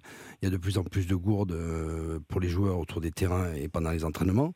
Je pense qu'aussi les joueurs aussi ont pris conscience de ça. Euh, c'est récent aussi, comme nous. Hein. Euh, faut pas, hmm. on n'est pas, ils sont pas les seuls. Hein. Bien sûr. et on ne sait pas du tout ce qu'ils font dans leur cadre privé non plus. Ils ont des enfants qui sont en bas âge, qui sont initiés à l'école aussi. Euh, pour avoir des enfants aussi, vous conditionne aussi à être beaucoup plus écologique. Voilà. Alors si on parle des avions privés des uns, et, mais ça, ça concerne une minorité de personnes. Vous pensez que tous les joueurs de foot prennent leur avion privé? Il y en a hmm. peut-être 20 ou 30 en France qui le prennent et encore. je suis même pas sûr. Mais leur déplacement, leur déplacement, c'est en avion privé, c'est avec l'avion du club. Ils prennent ils prennent pas des avions de ligne. Hein mais, ça. mais les clubs pour rentrer très tôt après. Et, après, et, après, au-delà de ça, du, de, de, c'est pas un problème écologique de l'écologie, c'est un problème aussi financier maintenant pour les clubs. Je veux dire, prendre l'avion coûte plus cher. Vous déplacer à Lille en bus quand vous êtes à Paris, ben, ça coûte, vous faites des économies. Moi, quand j'étais à Bordeaux, directeur sportif, on est même allé à Montpellier en bus. On est revenu à Montpellier en bus. Pourquoi? Au départ, on n'avait pas l'idée d'un problème écologique. C'était un problème d'ordre financier. Et si on hmm. peut allier les deux, tant mieux. Et les joueurs râlaient ou pas? Quand vous, vous, leur disiez, on rentre en bus de Montpellier. Mais pourquoi? Parce qu'on est habitué. On est habitué à prendre hmm. l'avion, à rentrer chez nous plus tôt, euh, à éviter les aéroports bondés de monde. Mais attention, moi, quand j'étais en Espagne à Valence, on prenait les avions de ligne. On rentrait en avion privé le soir, mais on prenait des avions de ligne à la journée. Donc, Après, c'est une gestion aussi de, population, de public aussi. Économique, en effet. Néanmoins, on, prend tous conscience, Arnaud Gandé, et on va profiter de, vos lumières, que c'est très important, mais que les sportifs doivent, aussi euh, montrer l'exemple. Quelles sont les solutions que vous proposez, vous, avec euh, Match for Green, justement, et avec quel club ou quel type de sportif vous travaillez pour améliorer l'environnement? Alors, il y a plusieurs cibles. Hein. La première cible, c'est effectivement de travailler avec les fédérations, qu'elles soient internationales ou nationales, pour euh, pouvoir euh, ajuster, en fait, par exemple, les horaires des matchs, pour pouvoir impacter sur les formules de compétition, pour limiter aussi le nombre de compétitions. On pense souvent aux équipes jeunes qui jouent tous les week-ends, parfois sur des sur, des, sur des matchs de, courte durée. On peut aussi imaginer euh, avoir euh, une fois par mois des plateaux qui réunissent tout le monde pour diminuer justement cette empreinte. On peut travailler sur les horaires des matchs des compétitions, des compétitions nationales pour qu'on puisse faire l'aller-retour dans la, dans la journée en train. voilà, il y, a quelque chose de, des solutions assez opérationnelles à mettre en place. Et puis, on peut aussi agir auprès des fédérations internationales parce que un des fléaux de notre, euh, de notre ère moderne, c'est la multiplication des compétitions. Euh, et donc forcément, qui dit multiplication des compétitions, dit euh, multiplication de l'empreinte carbone liée à ces compétitions. Et donc il y a une vraie réflexion de dire comment on peut agir, faire un peu de lobbying pour que les compétitions internationales puissent rester raisonnables en termes de fréquence, et puis surtout que dans ces compétitions internationales, la part laissée euh, aux spectateurs qui viendraient en avion puisse être aussi limité parce que hmm. sur certaines compétitions internationales, vous avez 50% euh, de l'empreinte carbone générée qui est euh, générée par 2% du public. Donc il y a des vraies solutions courageuses à mettre en place auprès des, instances internationales. Et puis après, nous, au quotidien, ben, on travaille avec les ligues régionales, les clubs, les clubs professionnels, les clubs amateurs, pour que dans leur pratique au quotidien, et surtout sur le sujet de la mobilité, qui est un vrai sujet dans le monde du sport, on puisse avoir des solutions de covoiturage, des solutions d'organisation interne qui permettent collectivement de diminuer l'empreinte carbone sans euh, hmm. dénaturer euh, la pratique sportive, le, bien-être de se retrouver qui est euh, fondamental et, on est tous issus de ce, mouvement associatif. Donc on, a vraiment cette volonté de garder cet ADN sportif. À votre connaissance, Arnaud Gandé, quels sont les, sports qui montrent l'exemple et qui, qui sont les sports ou les sportifs qui sont les mauvais élèves? Parce que les footballeurs semblent euh, rechigner un tout petit peu à utiliser euh, ce genre de, méthodologie ou les solutions que vous proposez, à la différence d'autres sports qui sont certes un peu moins médiatisés malheureusement. Oui, je pense que Alain Roche le disait juste avant, c'est une question d'éducation et euh, quand on a été habitué à un certain mode de fonctionnement, c'est plus difficile de le changer. Donc je, suis, je suis bien sûr aligné là-dessus et sur le fait que bah, il faut parfois passer un peu en force pour changer les mentalités, changer les habitudes. Après, euh, euh, assez naturellement, ce sont les sports, euh, notamment les sports de nature, qui sont les plus engagés parce que eux, ils sont au quotidien et, ils voient, ils voient au quotidien les, ravages de, de, ce qui se passe en ce moment. Et donc, ils sont tous ces clubs-là et toutes ces disciplines sont très engagées. Après, c'est souvent les, disciplines un peu plus un peu plus confidentielles et un peu plus amateurs qui mettent le plus d'énergie parce qu'ils ont aussi cette volonté de, de donner du sens à leurs engagements. Maintenant, et euh, je crois que, euh, qui le disait tout à l'heure, euh, depuis quand même 2-3 ans, il y a une vraie prise de conscience générale, à la fois parce que c'est une, c'est une question d'image, et puis c'est parfois Mmh. aussi une vraie, une vraie nécessité qu'imposent les annonceurs ou les, ou les sponsors de dire nous, on a besoin de s'associer à des messages qui sont des messages vertueux. Et donc, vous avez aussi dans notre partenariat le- l'ambition d'améliorer euh, votre, euh, votre, euh, votre engagement écologique. Ça peut correspondre aux valeurs d'un Kylian Mbappé, par exemple euh, Jacques Vendroux qui se bagarre beaucoup pour euh, euh, lutter contre la malbouffe, euh, notamment, ou l'environnement euh, aussi. Non, mais je serais tenté de dire que dans ce studio, on a tous raison et votre interlocuteur, Arnaud votre Gandet, invité, oui. Arnaud Gandet. a complètement raison à, à 3000%. Sauf que vous avez aussi euh, un autre scénario.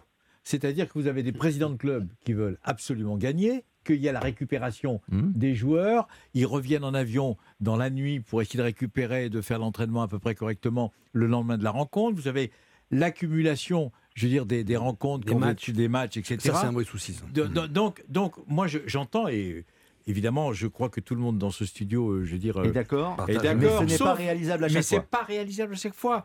Euh, que, que le PSG fasse un effort, ou les Girondins de Bordeaux, quand ils vont jouer à Toulouse, ou quand le. PSG va jouer à Lille, ou quand le PSG pourrait jouer à Caen, etc., qui prennent le quart.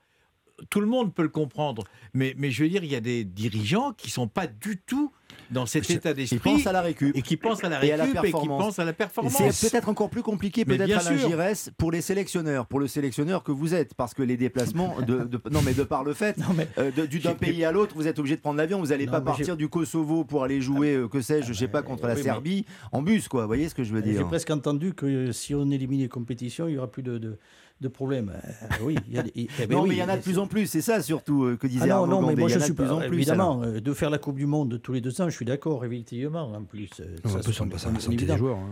Euh, Il y, a- il y a cet élément-là, euh, déjà en premier lieu, mais après, fatalement, les compétitions ben, internationales font qu'on doit aller d'un pays, d'un pays à un autre.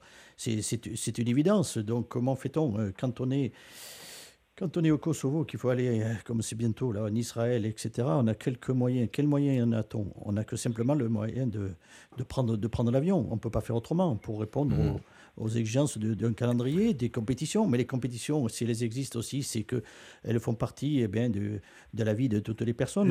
Euh, Je fais une parenthèse, une petite parenthèse pour reprendre sur un élément qui a été évoqué sur de, de regrouper les compétitions euh, au lieu de le faire tous les week-ends, en faire une tous les mois. Mais je vous signale que pour les jeunes, on ne doit pas faire plus d'une heure de compétition pour les jeunes. Donc si, si vous les faites jouer qu'une heure tous les mois, et, et comment on va faire tous les week-ends? On dit, euh, c'est très bien que les jeunes, s'ils sont au sport, c'est mieux qu'ils soient au sport que de traîner à droite et à gauche. Donc vous voyez, il y a tellement d'éléments qui rentrent en ligne de compte. Évidemment, on peut, on peut toujours euh, faire. Bien sûr qu'il y a des. C'est simplement. Rapide de Jacques a La prochaine. Coupe du Monde, Hmm. Dans trois pays Oui. le Mexique, Eh oui, bien sûr. le Canada Ah ben, et les États-Unis. Alors là, je vais vous dire, là, Bah avec oui, les- toutes les équipes Bah, qui être m'étonnes. retenues, je veux dire, c'est ingérable. Mhm. C'est ingérable. Oui. Alain Roche, vous vouliez réagir encore? Non, ce ce que disait Arnaud, moi je trouve ça plutôt euh, la, la fréquence des compétitions. Oui. Euh, jouer tout le, le calendrier qui leur sont imposés aux joueurs, Hmm.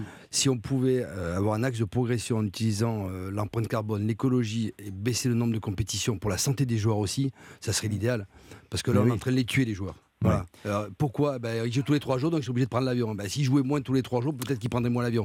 Donc voilà, donc à un moment, et je voulais demander à Arnaud, est-ce que le fait d'avoir rencontré des fédérations, je sais pas, Ouais. importantes, comme la FIFA ou l'UEFA, quel, ah, pardon, Allez-y, allez-y, quel, allez-y. quel a pu être le discours de ces gens-là Mais je suis pas persuadé qu'ils 20 vous écoutent. Il y a tellement d'argent. Gandé, Est-ce que vous êtes entendu par les fédérations et par les instances du sport pour améliorer l'environnement? Alors, en 20 secondes, je dirais que pour l'instant, le, le, le, le, le- le sujet économique est encore euh, prioritaire dans ces fédérations-là, mais je, je, je pense que la prise de parole des sportifs de haut niveau va contribuer aussi à mettre pression sur ces organisations pour qu'on puisse changer un peu le paradigme. Merci Arnaud Gandé, merci. Merci. infiniment Match for Green, merci de nous avoir accompagnés dans le studio des légendes. Un grand merci à nos légendes Norbert Saada, Jacques Vendroux, Alain Giresse et Alain Roche. Les légendes reviennent vendredi et le lundi aussi, vous le savez, à 20h. Dans un instant, le rugby et toute la page de sport jusqu'à 23h. Europe 1 Sport. Lionel Rousseau.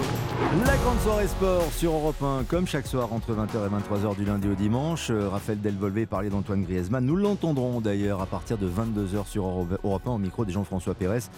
Certes, la statue au musée Grévin, mais euh, l'actualité du foot aussi. Et l'équipe de France au micro du chef du service des sports d'Europe 1. La page rugby à présent, comme chaque lundi à 21h. On est ravi de retrouver Mathieu Blin. Bonsoir Mathieu. Bonsoir Lionel. Bonheur de vous accueillir avec Philippe Fless de Canal+. Bonsoir Philippe. Bonsoir Lionel, bonsoir à tous. Jérôme Papin qui nous révèle chaque semaine que le rugby c'est vraiment sa discipline préférée. Bonsoir Jérôme Papin. Bonsoir à toutes et à tous. Je suis heureux d'ailleurs de savoir et de voir et de comprendre maintenant que ça y est, vous avez toutes les clés pour jouer à ce sport. Mais grâce à vous, grâce à vous, et euh, vous êtes tout terrain, mon cher Jérôme Papin. Vous pouvez parler de tous les sports, mais le rugby, c'est sa spécialité, je tiens à le dire. On est ravi d'accueillir aussi notre invité exceptionnel ce soir. Il est en ligne avec nous en direct, c'est Hugo Bonneval. Bonsoir Hugo Bonneval. Bonsoir, bonsoir messieurs. Merci d'avoir accepté notre invitation, ancien international de rugby, ancien joueur du Stade français de Toulon notamment. On évoque euh, avec vous votre carrière, votre fin de carrière également. Et on, brossera l'actualité euh, du rugby. Il y a juste un petit match contre l'Angleterre euh, le week-end prochain. Ça ne vous a pas échappé, bien sûr. Le rugby donc à suivre. Il y aura également la Formule 1, le MMA dans quelques instants. Mais le football, c'est notre fil rouge ce soir. La Ligue 2, Canso Jean-Louis Garros. Oui, on joue maintenant depuis 19 minutes dans cette rencontre toujours 0 à 0. Les Canets se montrent à leur avantage dans cette euh, rencontre alors que les Socialiens pratiquent en compte. Attention avec euh, ce ballon de la surface de réparation, et bien capté par le gardien Canet Mandrea. Toujours 0 à 0. On joue maintenant la 20e minute. Tous les sports sont dans Europe 1 Sport avec Lionel Rousseau. Le rugby avec euh, au programme le match à Twickenham contre l'Angleterre, le tournoi Destination, samedi prochain. Le top 14 également avec quelques soucis pour le Racing. Mais d'abord, en compagnie de Jérôme Papin, Philippe Fless et, Mathieu Blin.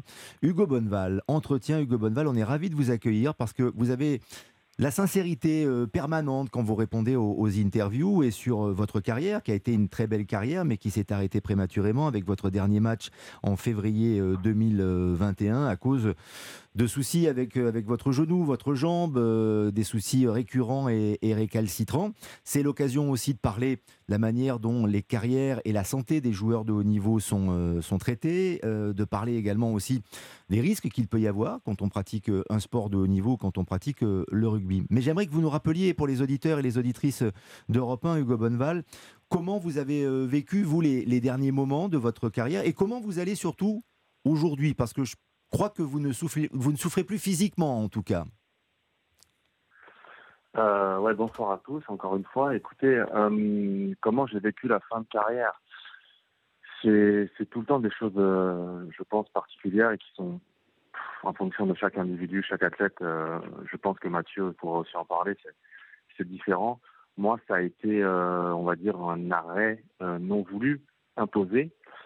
Mais, euh, mais c'est comme ça, ça fait partie, euh, ça fait partie du sport de haut niveau. Euh, tu sais que lorsque tu te lances bah, dans, dans, cette, dans cette carrière, dans cet objectif de vie, parce que c'est ça en fait, c'est vraiment ta, ta vie tourne autour de ça, bah, il y a des risques, voilà, comme partout. Et si tu prends pas de risques, tu as très souvent peu de réussite. Donc voilà, ça fait partie du, ça fait partie de ma petite histoire avec le rugby. C'est comme ça. mon genou a fini par, bah, par me dire qu'il fallait arrêter parce que sinon, ça allait être ça a une conséquence sur le futur qui allait être euh, voilà, bien plus euh, dommageable pour ma santé quotidienne que, que ce qu'elle est aujourd'hui. Donc euh, c'est comme ça. Voilà, je peux pas, je peux pas, je, veux pas vous dire que ça m'a fait plaisir, mais le fait que ça s'arrête en sachant que je peux plus donner tout ce que j'étais capable de donner, c'est aussi un, atténue un petit peu la, douleur. Voilà, et vous avez joué avec la douleur, c'est-à-dire que vous avez compensé, vous avez joué à haut niveau avec la douleur à cause de, ce genou, quand les problèmes sont arrivés avec ce genou et, et donc cette euh, désinsertion de l'ischio de, la jambe gauche, euh, vous avez dû, enfin, plus que serrer les dents, Hugo Bonneval. Ouais, mais tout athlète dans tout sport, euh, tout le monde joue avec la douleur. Je ne connais pas un athlète qui va te dire euh, pendant un an j'ai été à 150%. C'est faux. Tu as toujours mal quelque part. Et la tête, le mental et, tout ce qui va autour te permet de, surpasser tout ça. Après, euh, ouais, moi, ma première grave blessure, qui est une rupture de ligament croisé du genou avec les deux ménisques internes et externes fendus en deux, bah, elle arrive quand j'ai 23 ans avec l'équipe de France en Australie. Et c'est vrai qu'à partir de cette première blessure, j'ai tout le temps eu mal au genou. Voilà. Après, euh, comme je le dis, j'ai réussi à vivre avec, à accepter la douleur et surtout, grâce aux, médecins, aux préparateurs physiques, etc., on arrivait à la contenir, cette douleur, à la contenir, à la faire disparaître un peu avec les médicaments, avec les piqûres, etc. Toujours légal, hein. il n'y a rien d'antidopage, hein. tout, est, tout est fait par, les docteurs, donc euh, voilà. Mais j'arrivais à, à, jouer avec. Et surtout, même si j'avais plus les mêmes sensations qu'avant, jamais j'ai réussi à avoir la même sensation que j'ai eu avant de me blesser, jamais j'ai eu la même sensation sur la jambe droite et la jambe gauche. Mais j'arrivais à passer outre et, à jouer et ça ressemblait à quelque chose sur le terrain. Le problème, c'est qu'avec l'accumulation et avec la désinsertion des ischios en 2019, que je ne dise pas de bêtises, ben là, c'est euh, trop dur parce que le fait de, ben de, tout rebascule, c'est une grosse intervention une nouvelle fois. Et, euh, c'est vrai que les ischios, pour quelqu'un qui, entre guillemets, vite comme moi, c'est des muscles qui sont vachement importants et mon muscle ischio-jambier à gauche, j'ai jamais réussi à retrouver la tonicité musculaire. Hmm. Donc en fait, j'ai jamais réussi à retrouver la vitesse. Et euh, à la différence de Momo Blin qui arrivait à traverser les murs, moi, si je cours pas vite pour passer à côté, je, traverse personne. Alors Momo Blin, justement, est-ce que le témoignage d'Hugo Bonneval qui est, qui est, très fort, et merci pour ce partage, euh, Hugo Bonneval, est-ce que c'est récurrent, le quotidien des sportifs de haut niveau, des joueurs de rugby Est-ce que c'est un cas à part, un cas isolé par rapport à la gestion d'une carrière? Est-ce que c'est euh, le hasard, le destin? Il y a un peu de tout ça. Euh, c'est déjà extrêmement courageux que Hugo euh, témoigne. Il a témoigné dans différents journaux la semaine dernière. Mhm. Évidemment, le monde du rugby le, suivait et le connaissait. C'est absolument génial qu'il soit avec vous et avec nous, Lionel, ce soir. On parle d'un grand joueur de rugby, un champion de France en 2015, euh, challenge européen en 2017, 12, 12 sélections en équipe de France. Donc on, est quand même chez, un maestro. C'est un petit frère pour moi puisqu'il a beaucoup joué chez les jeunes et évidemment après il s'est installé. La récurrence, euh, il en a parlé. Euh, tous les sportifs ou sportifs de haut niveau jouent euh, avec des douleurs. Ça n'existe pas les, journées ou les semaines sans douleur. Vous allez me dire que ce n'est pas normal. Effectivement, ce n'est pas normal. Et il n'y a absolument pas besoin de prendre de substances euh, évidemment interdites, mais euh, le simple anti-inflammatoire de, de, tout à chacun est utilisé de manière beaucoup trop importante. Il disait aussi que la relation euh, à, l'arrêt, euh, évidemment, est une relation très singulière et, dépend de, chacun, euh, que ce soit pour les sportifs ou sportifs amateurs et évidemment professionnels. C'est quand même moins courant qu'un jeune sportif de, très haut niveau comme Hugo pouvait l'être s'arrête parce qu'il n'a pas d'autre choix. Et, effectivement, de ne pas avoir d'autre choix, ça rajoute de la souffrance et de la, et, douleur. Et il a pu aussi en parler parce que entre le moment où il y a ses premières blessures, les moments de réathlétisation, de revenue sur le terrain et l'arrêt définitif, il y a aussi quelques performances le plus possible et puis ce sont des performances qui sont un peu détériorées, qui hmm. sont un peu abîmées. Donc euh, il y a euh, les entraîneurs qui regardent de travers, il y a les joueurs qui regardent de travers et on n'arrive pas forcément quand on est sportif à, expliquer et à dire attendez je suis pas en train de me garer, je suis pas en train de me mettre au parking, je suis pas en train de vous mentir, j'ai vraiment très mal. Et, ça il l'a aussi euh, dit, tu l'as dit hein, Hugo, qu'il y avait une certaine forme de libération puisque enfin pour toi-même en premier, c'est ça le plus important, mais pour tout le monde, c'est pas de ta faute quoi. Et quand on sait que c'est pas de ta Loin faute, de là, bien sûr. c'est hyper important. Comment vous allez d'ailleurs, euh, Hugo Bonneval, maintenant? Maintenant que tout ceci est, derrière vous, ça, reste à l'esprit, mais comment voilà votre votre moral est bon euh, Vous vous réinstallez dans, dans la vie de manière pérenne oui, Ça va, ça va. J'ai eu de la chance de, de faire euh, un métier qui n'en est pas un, parce que j'allais jamais travailler au rugby. J'ai toujours joué au rugby. Donc j'ai réussi à faire ça pendant la moitié de ma vie. Euh, je vais pas, je vais pas me plaindre. C'était génial. Tout ce que j'ai, c'est grâce au rugby. Tout ce que j'ai, euh, la chance que j'ai eu de voyager, de découvrir des cultures, des pays, des mecs. Enfin voilà, c'est grâce au sport. Donc euh, c'était hmm. c'est génial et c'était génial. Moi je vais pas.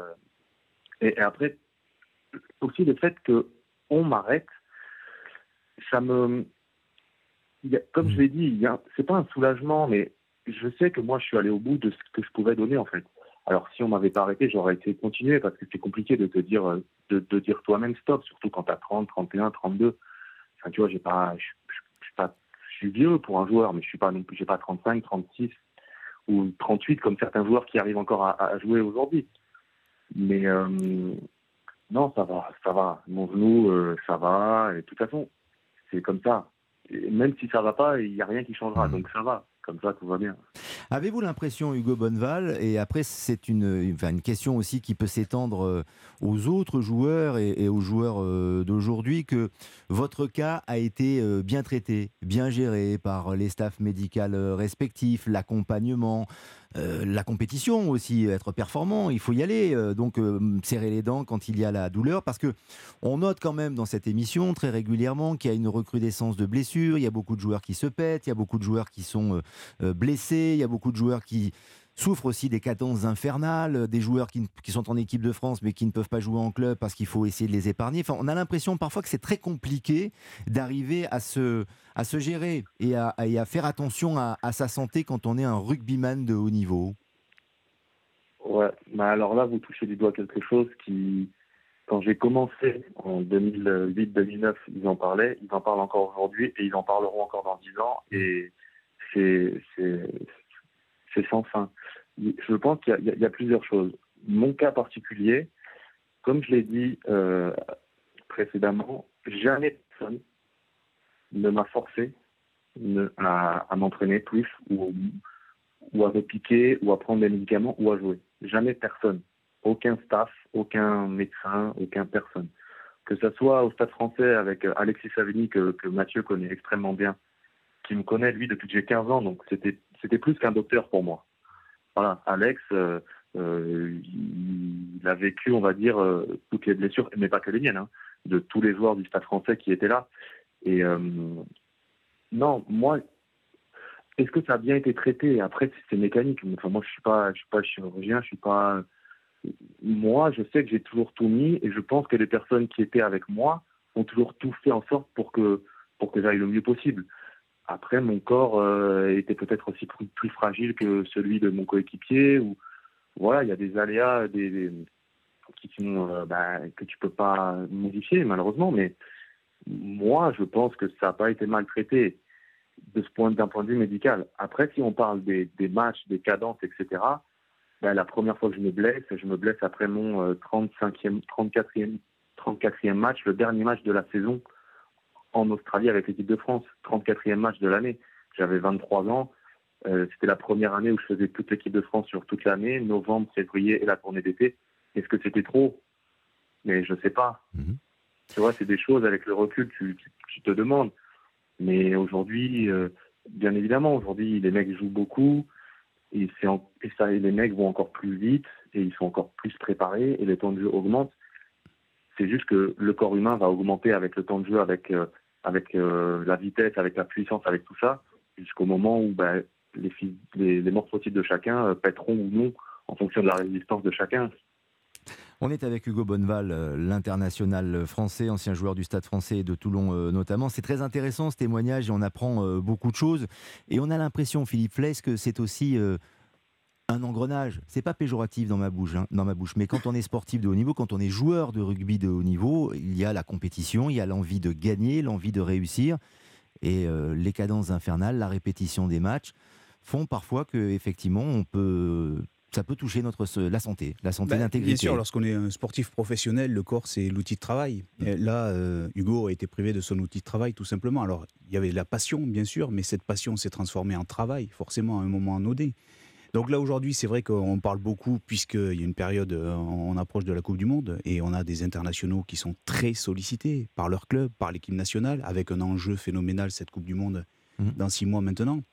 Donc c'est la grosse problématique du, rugby euh, bah, français en particulier parce qu'on a un top 14 qui est richissime, euh, qui est très dense, qui a un niveau incroyable et qui a des enjeux tout aussi importants. Donc euh, cette problématique-là, elle est, elle est sans fin en fait, puisque en fait les mmh. clubs ont besoin de leurs meilleurs éléments. L'équipe de France a bien sûr besoin de ses meilleurs joueurs en meilleure forme. Et tout ça, euh, eh bien en fait, euh, au détriment de, la santé de, des joueurs, parce que parce qu'à un moment, le corps peut, peut pas supporter des saisons à 40 matchs, à plus de, de 2500 minutes, c'est pas possible. il y a les blessures musculaires, Jérôme Papin, il y a les lésions, bien sûr, il y a la fatigue, et dans le rugby, il y a aussi les commotions. le protocole commotion. Il y a des joueurs d'ailleurs, même de l'équipe de France, je prends l'exemple d'Anthony Gelonche, qui euh, sera peut-être euh, d'ailleurs euh, privé de Coupe du Monde. On ne le souhaite, on ne le souhaite pas, qui s'est fait opérer. ça pose question quand même tout de même, le rugby moderne aujourd'hui, le rugby de très haut niveau. On n'est pas dans une période ou dans une époque où c'était le rugby de la troisième mi-temps et on pouvait peut-être le prendre euh, un peu plus euh, détendu, décontracté. Alors, par rapport à ça, il faut quand même noter que euh, le rugby, a pris, en, tous les cas, euh, si on se concentre sur euh, ce qui est fait et ce qui a été fait euh, sur la scène hexagonale, a vraiment pris à bras le corps ce, problème-là. On le voit, que ce soit lors de notre championnat domestique ou lors des matchs internationaux, avec les, protocoles commotion où, j'allais dire entre guillemets, là, on rigole plus, c'est-à-dire qu'il n'y a, plus de jeu avec la, santé des, joueurs. Donc je pense que ça, ça a vraiment, vraiment été pris. Après, Hugo le, rappelait, Philippe le disait aussi, c'est que la densité du jeu, est telle qu'aujourd'hui, et d'ailleurs, euh, quand vous êtes euh, dans un stade, si vous êtes assez proche du, terrain, vous entendez sur les impacts la, la, la, puissance de, de, chaque moment. Et, le choc, le, choc bien sûr. De toute façon, nous, on n'a pas, de, pas de protection. Hein. C'est tes muscles, ton, eh corps, la protection. Corps, bien sûr. À la différence d'autres sports, euh, comme le football américain, par exemple, qui est aussi un sport où ils se rendent dedans d'une manière très, enfin, très violente, et ils ont quand même des protections. Là, nous, bah, c'est euh, os contre os. C'est os contre os. Et, Hugo, comme il le précisait aussi, c'est qu'après, et ça, c'est l'histoire de la vie, c'est-à-dire mmh. qu'après, bah, vous avez euh, euh, un, outil qui est le corps, le physique, qui va. Il y en a certains qui vont pouvoir faire toute une carrière presque en passant à travers les gouttes, j'allais dire entre guillemets, ou finalement terminer plutôt bien, et puis il y en a d'autres où. Oui. Mais c'est pas du que rugby, parce que me vient à, à l'esprit à l'instant même, en 2002, Djibril Cissé juste avant de partir euh, en Corée, qui euh, euh oui, mais le rugby, c'est un sport de contact, Jérôme, tout de même. Djibril Cissé, à ce moment-là, il se fait Bien double fracture. Ce que je veux dire par là, c'est que c'était son histoire, c'est écrit comme ça pour Djibril avec l'équipe de France. Mais il y a la répétition des matchs, il y a la manière Alors, la dont répétition les des matchs, c'est un vrai problème. les carrières et les joueurs aussi. La répétition est et un il faudrait faire du cas par cas, en effet. C'est un problème sans doute insoluble, mais sur lequel il faut évidemment réfléchir et qui peut compromettre la carrière de, nombreux joueurs. C'est euh, intéressant et, en même temps, merci en tout cas de le partager, euh, Hugo Bonneval. Je vous garde encore un tout petit peu pour traiter l'actualité du rugby parce que vous la suivez bien sûr, euh, Hugo, et notamment cette équipe de France qui joue à Twickenham samedi contre l'Angleterre. On en fait, les Français, en tout cas, malgré la défaite contre l'Irlande, les favoris de la Coupe du Monde, de leur Coupe du Monde. Est-ce que c'est votre cas? Est-ce que vous appréciez cette génération? Est-ce que vous la trouvez très forte? Et comment vous situez? Les joueurs de, de Fabien Galtier Alors, euh, on apprécie parce que, bien évidemment, ils, font rêver les gens. Ils ont fait un grand chelem, ils gagnent. Et en fait, euh, quoi qu'on en dise, moi j'adore les mecs qui disent oh, ça joue bien, ça joue pas bien. Mais quand une équipe elle gagne, dites-moi tous autour de la table là. Si tous les matchs on les gagne 3-0 et qu'on est champion du monde dans 6 mois, tout le monde sera les plus heureux du monde. Oui. Donc aujourd'hui, elle gagne. Alors, elle a eu, elle a eu cette défaite en, Irlande. Il ne faut pas oublier que les Irlandais, depuis euh, quelques, quelques années, ils sont très très costauds et très constants aussi. Et on parle des, matchs et, on, peut revenir au sujet précédent. Moi, j'entendais euh, récemment la troisième ligne irlandaise. Elle a déjà quatre matchs de moins que Greg Aldrit, le numéro 8 français. Alors vous allez me dire 4 fois 80 minutes, c'est pas grand-chose. Mais vous vous rendez pas compte ce qu'ils se mettent devant. C'est monstrueux, quatre matchs en moins déjà. Donc, bien évidemment qu'il y a des écarts et qu'il y a des. On n'est pas tous sur le, même pied d'égalité. Les mecs en Nouvelle-Zélande, vous pensez vraiment que le championnat domestique cette année en Nouvelle-Zélande, bon, ils en ont quelque chose à faire de savoir qui va le gagner Alors que tout le monde veut gagner le top 14 quand même cette année. C'est pas la même constitution. Les championnats, Hugo, c'est vrai, sont pour le d'ouverture. Ouais. Les, les, championnats sont pas les mêmes. En fait, en Nouvelle-Zélande, les joueurs dépendent de la fédération. Nous, il y a ces clubs qui sont là, qui sont surpuissants à côté de la fédération. C'est la spécificité française? Même s'il y a des accords. Hein. Mais tu as entièrement raison. Et nous, en top 14, on est, on, est, on est gracieusement payé par des clubs. Parce que c'est pas la fédération qui paye. Hmm. C'est ça aussi. Donc, euh, on peut, on essaye de, de, de, de, rattraper notre retard, mais on peut pas tout avoir. On peut pas avoir un gros championnat hmm. avec des superbes phases finales, des stades pleins, parce que tu regardes les matchs en Nouvelle-Zélande, en Australie, il n'y a personne. ou même en Irlande, il n'y a personne. Et tu peux pas non plus ne pas jouer. Voilà, donc il faut essayer de, trouver le, bon curseur. Il faut trouver Pour des... revenir à l'équipe de France, je pense que c'est génial, vraiment. C'est vraiment génial ce qu'ils font. il faut les soutenir. Euh, bien évidemment qu'on espère tous que bah, pour cette euh, Coupe du Monde en France, il soit champion du monde. Mais c'est vrai que quand tu regardes le tableau IRD, aujourd'hui, euh, tu as quoi? Tu as 5, 6 équipes qui, qui, peuvent être championnes du monde. Vraiment. Euh, Nouvelle-Zélande, Afrique du Sud, France, Irlande, Angleterre. Euh, t'as quoi Mais après, même les Argentins, on va dire qu'ils sont pas bien, mais tu les prends en quart, t'es pas content. L'Australie, tu l'as joué en quart, tu, tu l'as joué il y, a, il y a 4 mois au Stade de France. Ça s'est fini à la fin sur un exploit d'Armin Penaud. Enfin, je pense que c'est vachement serré. Ça va être une Coupe du Monde qui va être très, très intéressante parce que je pense qu'il y a vraiment 5 ou 6 nations qui sont. Euh, ben, qui, qui méritent vraiment d'être championne du monde. Si la France euh, remporte son match contre l'Angleterre, Mathieu Blin, samedi, est-ce que ce sera une garantie supplémentaire pour euh, affirmer que les Bleus sont euh, de grands, grands favoris de la Coupe du Monde? Ce sera en tout cas la 42e victoire, 59 pour l'instant pour l'Angleterre, puisqu'il y a déjà eu 107 crunchs qui ont été joués avec 7 matchs nuls. Le premier en 1906 pour nos amis du foot, puisqu'ils étaient dans, dans ce studio il y a quelques secondes, c'était en 1906. Les Anglais avaient gagné 35 à 8. Oui, si les Français, après s'être relevés en ayant perdu contre les premiers au ranking mondial, les Irlandais, contre des Écossais, quand bien même le match a été complexe, ils ont gagné. Hugo tout à l'heure parlait de quand ça gagne, tout le monde se tait éventuellement. D'ailleurs, Hugo, tu vas arrêter de nous parler aussi mal quand même, parce que je te rappelle que tu es un invité, donc tu te calmes quand même. Hein euh, tu te calmes. Euh... Et que Momo est votre aîné, hein, je tiens à le dire. Hugo. Donc évidemment que si on gagne contre l'Angleterre, euh, en tout cas, on va recapitaliser des points et certainement dans cette manière de pouvoir avoir différentes formes de jeu. Possession, dépossession, jeu devant, jeu d'occupation au pied, avec ouais. beaucoup de champs arrière, avec des rotations sur des demi-attaques euh, sur 20 ou 25 mètres, etc. etc. Donc euh, c'est à mon avis une phase de, non pas de lancement, mais peut-être de solidification de tout ce que le, le, staff de Fabien Galtier est en train de faire sur ce chemin de la Coupe du Monde. Une victoire contre les Anglais, rappelez-vous évidemment ce crunch, ce moment crucial hein, qui a été mis en place dans les années 80 par l'Irish Time, c'est eux qui l'avaient inventé, sera quand même de toute façon de très très bon augure pour la suite, même si il restera le Pays de Galles. Et puis symboliquement, depuis la prise de, de, pouvoir de Fabien Galtier, c'est le seul endroit où l'équipe de France n'a pas gagné. On a gagné à Dublin, on a gagné à Cardiff, on a gagné à, à, à Murrayfield.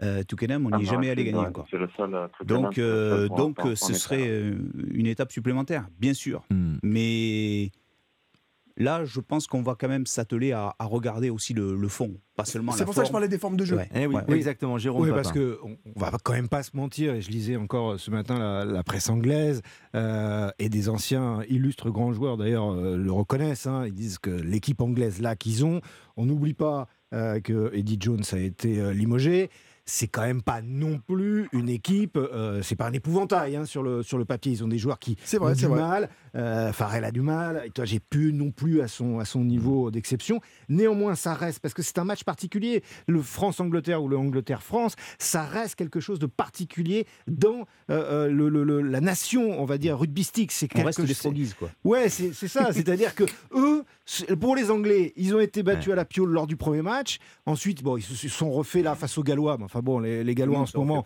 tout le monde se refait face aux Gallois. Mais pour eux, c'est le rendez-vous du tournoi. C'est-à-dire que, à, à l'inverse, là j'inverse ce que tu viens de dire à un moment, c'est-à-dire que pour eux, c'est la même chose. S'ils te tapent, ils vont se relancer. Ils vont, voilà. oui, ils vont, ils vont se relancer sur quelque chose. Ils auront gagné les deuxièmes au ranking mmh. mondial. Ouais, et puis euh, ils battent euh, les ennemis euh, préférés, jurés quoi. C'est ça. France-Angleterre, Angleterre-France, c'est toujours un match particulier. Tous nos invités euh, nous le disent et Hugo Bonneval, vous allez nous le confirmer. Vous en avez joué des Angleterre-France, des France-Angleterre? Ouais, j'ai bah, j'ai euh, ouais, ouais, eu la chance d'en jouer euh, un au Stade de France en 2018. Et euh, ouais, c'est bien évidemment que ça a une saveur particulière parce que, parce que comme vous l'avez dit précédemment, c'est quelque chose qui ils, ils nous aiment pas inconsciemment et on ne les aime pas beaucoup non plus en fait. Et c'est toute cette histoire qui a été créée autour de ça. Et, et comme vous venez de le dire, si nous on gagne, ça nous rassure aussi, ça nous conforte. Mais si eux ils gagnent, ça les relance aussi. Parce que comme vous dites, ils sont peut-être moins bien, ils ont peut-être une tournée de novembre euh, vraiment demi-teinte. Eddie Jones est parti, ils ont un nouveau staff, ils perdent d'entrée contre l'Écosse. Et là, ils sont aussi devant un vrai, euh, un vrai juge de paix pour eux. S'ils battent la France à Twickenham, bon, bah nous, ça nous fait deux défaites, ce qui est dommageable. Et puis eux, surtout, ça leur relève la tête de l'eau.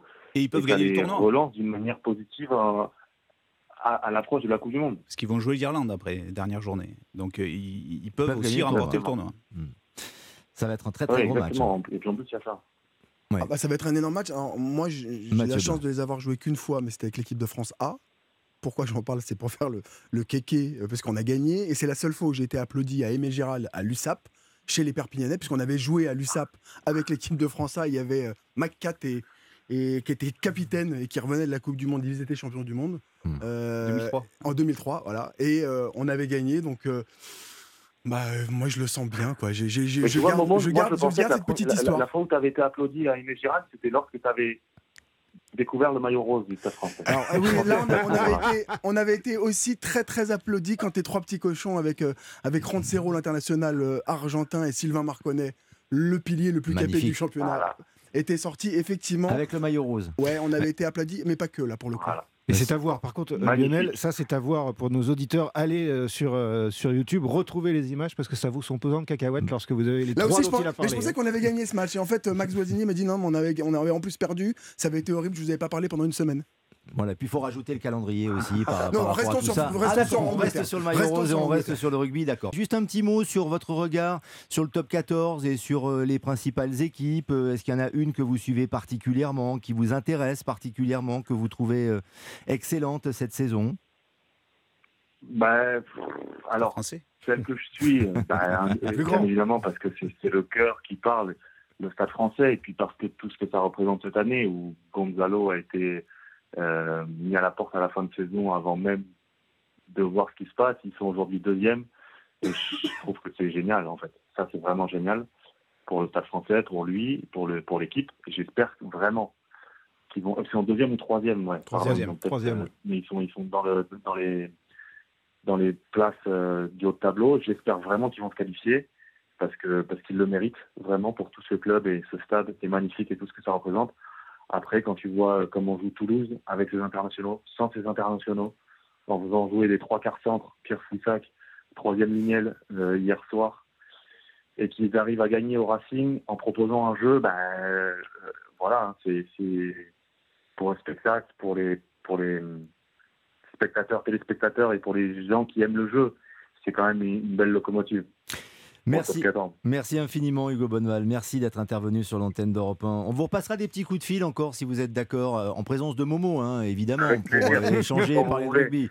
C'est très gentil. Merci infiniment Hugo Bonneval, à très vite. Momo, il a mon numéro de téléphone, c'est quand vous voulez. Il a ligne directe Momo, hein, je crois, hein, c'est ça. D'accord, très bien, c'est bien noté. Salut, Hugo. à bientôt. Merci à Momo, merci à Mathieu Blin, à Philippe Fless, à Jérôme Papin, à très vite pour euh, le rugby. On va vous remercier dans un instant Hugo Bonneval, mais il est 21h30 sur Europe on va parler de F1 dans quelques instants, de MMA, mais d'abord, nous filons à Caen pour le foot.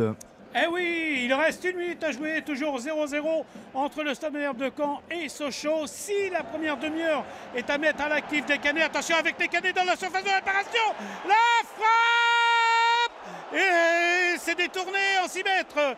Donc je vous disais, si la première demi-heure est à mettre à l'actif des, Canets avec une occasion en heure de Mendy à la 24e minute détournée en corner, le dernier quart d'heure, eh bien, est Sochalien avec Dombia dès la 38e minute qui frappe au-dessus. Et là, à l'instant même, 42e minute, Kalolou qui, seul devant le gardien Andreas, eh bien, euh, tire sur le gardien et le gardien fait un arrêt superbe. Toujours 0 à 0. Il ne reste plus que deux secondes à jouer dans cette rencontre. Entre Caen et Sochaux et Jean-Louis Garros. Il reste deux secondes, Jean-Louis. Alors attendez, on passe les deux secondes avec vous. Alors, euh, on y va. C'est fini. C'est bon À l'instant même, c'est la mi-temps. Bah, entre Caen et Sochaux. Bah, c'est ça le direct aussi. À tout à l'heure, Jean-Louis. Profitez bien de la pause quand Sochaux 0-0. Europe 1 Sport, Lionel Rosso.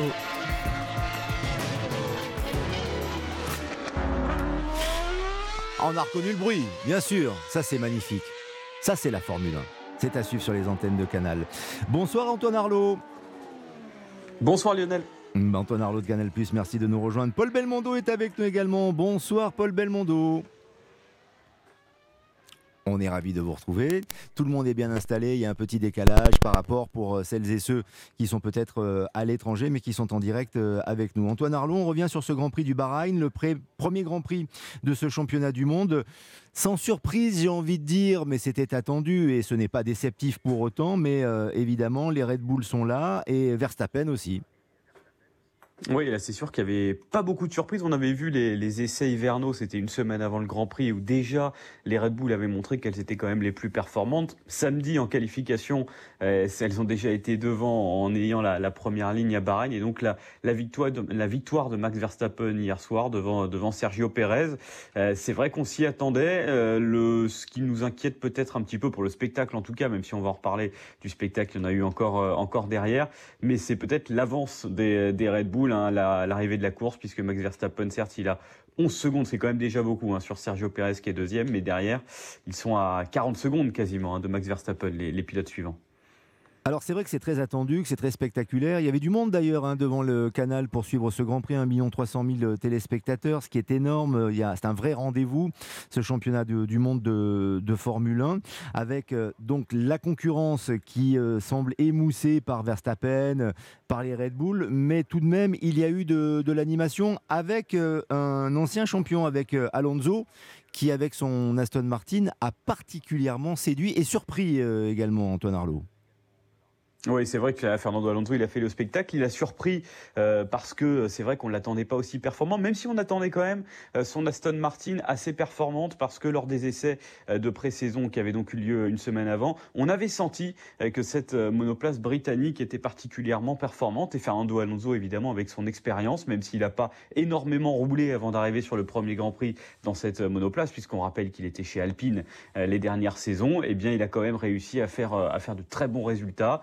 Euh, déjà en qualification. Alors lui était peut-être un petit peu déçu de se qualifier entre guillemets euh, que cinquième le, le samedi, euh, mais hier en course, il a fait une course fantastique qui aurait pu en plus s'arrêter très vite, hein, la course de Fernando Alonso, puisque dès le départ, il a failli se faire, se faire taper par son coéquipier Lance Stroll. Donc ça a été très très chaud pour lui et il est remonté, il est revenu, il termine en, en troisième position avec ce podium. C'était une course assez incroyable.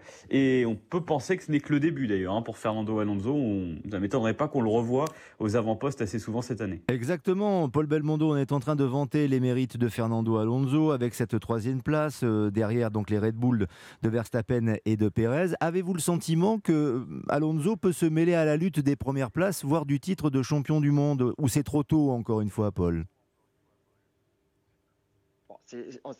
Pour moi, c'est trop tôt. Ce qui, est sûr, c'est qu'il a une, auto compétitive, que lui est, vraiment, on l'a vu sur ce Grand Prix, était hyper motivé. il sentait bien qu'il pouvait chercher un, gros résultat et, il l'a fait. Donc, euh, ce qui est sûr, c'est qu'il va se mêler à la bagarre, en tout cas du podium aller chercher la victoire, il faut, il faut attendre. Mais quand on connaît le talent de, Fernando Alonso, si jamais il y a une opportunité qui se, qui se présente à lui, je, je suis sûr qu'il ne la laissera pas passer. Alors, les Red Bull euh, fonctionnent bien. Alonso avec l'Aston Martin, cela va bien aussi. Euh, la Ferrari, en revanche, les Ferrari, en revanche, euh, ont encore des problèmes, des galères de moteur, de fiabilité que l'on avait connu, Paul Belmondo, déjà chez Ferrari la saison dernière. Oui, c'est un peu surprenant parce qu'on avait l'impression que peut-être ils avaient cherché un tout petit peu moins de perfo justement au niveau moteur pour essayer de gagner de la fiabilité. Et on se rend compte que bah, malheureusement, on ne connaît pas l'origine de la panne de Charles Leclerc, il faut attendre vraiment ce qui s'est passé sur son moteur, mais, cet abandon est inquiétant. Alors ils sont quand même performants parce qu'ils sont la deuxième équipe du plateau, parce que c'est eux qui étaient juste derrière les, Red Bull, mais euh, ils ne pouvaient pas se battre pour la victoire, ça c'est sûr. Charles Leclerc, avec son talent, allait certainement finir deuxième de, ce Grand Prix, mais malheureusement, la fiabilité lui a, lui a joué un mauvais tour, un petit peu comme, comme l'année dernière. Donc, euh, bon, il vaut mieux que ça arrive maintenant à la première course. Ça laisse largement le temps pendant la saison et surtout que celle-ci est très très longue de rattraper des points. Mais pour Ferrari, il faut vraiment aller trouver ce problème de fiabilité. Et cela intensifie euh, le suspense pour la suite de cette saison. En effet, Antoine Arlot, on parle des Français, on va parler euh, notamment des Alpines avec euh, Pierre Gasly qui finalement a réussi à remonter énormément et terminer 9e. En revanche, Esteban Ocon a dû lui abandonner. deux salles, deux ambiances en fait pour les débuts des deux Français sous les, les couleurs d'Alpine. Ah oui, c'est le moins qu'on puisse dire. C'est vrai que Pierre Gasly, lui, pour le coup, il a fait une, super pour parce qu'il partait dernier et donc il termine dans les points en 9 position pour sa première course avec euh, Alpine. Donc lui avait vraiment le sourire à, l'arrivée, d'autant plus qu'il y avait quand même quelques inquiétudes hein, sur Alpine. Alors on savait qu'en qualif, euh, ce serait plus difficile qu'en course euh, et ça a été prouvé avec la performance de Pierre Gasly. Mais alors évidemment, là où le pilote qui faisait vraiment la grimace hier, c'est Esteban Ocon qui a été quand même pénalisé trois fois pendant le Grand Prix. En tout cumulé, il a pris 20 secondes de pénalité. Euh, la première, on le rappelle, il a pris 5 secondes parce qu'il était mal positionné sur la grille de départ. Ensuite, il a pris 10 secondes parce que la pénalité précédente avait mal été effectuée puisqu'on ne devait pas intervenir sur la voiture pendant 5 secondes quand il est passé par les stands et que finalement, il y a un mécanicien qui est intervenu sur la voiture un peu plus de 4 secondes 5 euh, après le déclenchement du, du chrono. Donc, il a dû avoir une pénalité de 10 secondes. Et ensuite, excès de vitesse dans la voie des stands, donc repénalité. Donc là, ça a été terrible et finalement, Esteban Ocon, il a abandonné euh, pour euh, préserver la mécanique surtout parce qu'il n'y avait plus rien à jouer dans ce Grand Prix pour lui. Mais c'était très très difficile. Et le souci d'Alpine quand même, on parlait tout à l'heure d'Aston Martin, c'est qu'il vise la quatrième place euh, à la fin de la saison, c'est-à-dire comme, comme la saison 2022. Là, euh, ça part quand même moyennement. Quand on voit le pas en avant fait par Aston Martin cette saison, c'est peut-être plus la cinquième place qui, risque de devoir viser. Quel est votre regard sur les performances ou contre-performances d'ailleurs des deux Alpines, Paul Belmondo? Bah, moi, je pense qu'il peut y avoir de, vraiment de très très gros regrets. Parce que quand vous regardez euh, la course fantastique qu'a fait euh, Gasly, comme le vient de le dire Antoine, de, partir dernier et de finir dans les points, euh, Ocon, lui, il était dans les dix premiers au départ, donc forcément, il aurait pu viser, je pense, au moins un résultat entre la cinquième, la sixième, voire peut-être la quatrième place, vu la performance de la voiture. Donc, ce sont des points qui se sont envolés pour vraiment des, bêtises. Quoi. Je veux dire, c'est hallucinant de, ce problème de mauvais positionnement sur la grille. Après, de, euh, ce problème qu'ils ont fait justement de, de mal décompter la pénalité, c'est dramatique. Alors, la voiture marche, ils vont pouvoir se battre, mais c'est vrai qu'ils ont un gros problème cette année avec Aston. La voiture marche. Alonso est troisième, euh, de mémoire Stroll est sixième donc des très très gros points. Les deux pilotes ont vraiment marqué beaucoup de points. Ça veut dire qu'ils vont être un vrai challenge pour, euh, pour Alpine. Donc ça va être compliqué. Sur les essais, euh, Pierre Gasly qui a dû remonter ensuite, il l'a fait de, de, très très belle manière. Mais comment vous expliquez qu'il ait eu euh, des difficultés justement pour les qualifications, Paul Belmondo? Bah, Je pense qu'ils se sont loupés quelque part. Hein. Ils ont dû. Pierre Gasly l'a lui-même dit, hein. ils ont corrigé après pour, pour la course, donc ils ont fait une erreur. Euh, je pense certainement dans l'utilisation peut-être des pneumatiques, j'en sais rien, je n'ai pas les infos, mais ce qui est sûr, c'est dommage qu'il ait raté sa, sa qualif et, bien sûr, elle n'était pas au niveau du talent de Pierre Gasly, il n'y a pas de doute sur lui, donc je pense qu'ils se sont loupés. Euh, heureusement, il a corrigé le tir en course euh, et l'équipe aussi, parce qu'ils n'ont fait aucune erreur, ils ont été chercher des points où vraiment c'est difficile d'aller chercher des points quand vous partez euh, dernier comme il l'a fait, euh, mais il faudra pas le refaire parce que là ce coup-ci ça s'est bien passé, mais ça sera pas le cas à chaque fois. Donc je, pense que cette erreur-là, ils savent ce que c'est et ils pourront euh, au moins, au minimum, aller en, Q2, voire essayer d'aller chercher la Q3 parce que s'ils veulent marquer des, points, c'est important de, de, ne pas être plus bas que que la Q2. En tout cas, quand, je dis Q2, c'est d'être dans la 11e ou 12e place, hein, bien sûr. Bien sûr. Prochain Grand Prix, dans 15 jours, Antoine Arlot, en Arabie Saoudite. À Jeddah à Jeddah. Absolument, à Jeddah, en Arabie Saoudite. Et là, ça va être euh, un truc, un grand prix intéressant aussi pour voir le rebond notamment de Ferrari. C'est un circuit qui peut un peu mieux leur convenir, donc ce sera intéressant de, de, suivre cette course. Et on suivra ça sur les antennes de Canal, bien sûr, avec grand plaisir. Merci Antoine Arlot, merci Paul Belmondo. À très vite sur l'antenne d'Europe 1 pour parler de F1 et pour parler de sport auto sports sont dans Europe 1 Sport avec Lionel Rousseau.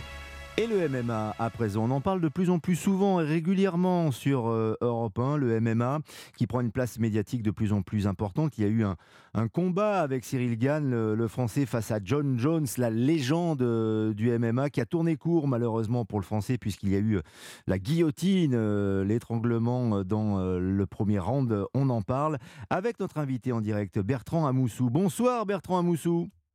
Bonsoir, bonsoir à tous. Merci d'avoir accepté notre invitation. Vous êtes le directeur du développement du Jiu-Jitsu à la Fédération française de judo, consultant UFC et je le rappelle aussi le premier combattant français de MMA. C'était il y a quelques années, Bertrand Amoussou, mais vous avez un regard très aiguisé et très expert évidemment sur euh, ce sport.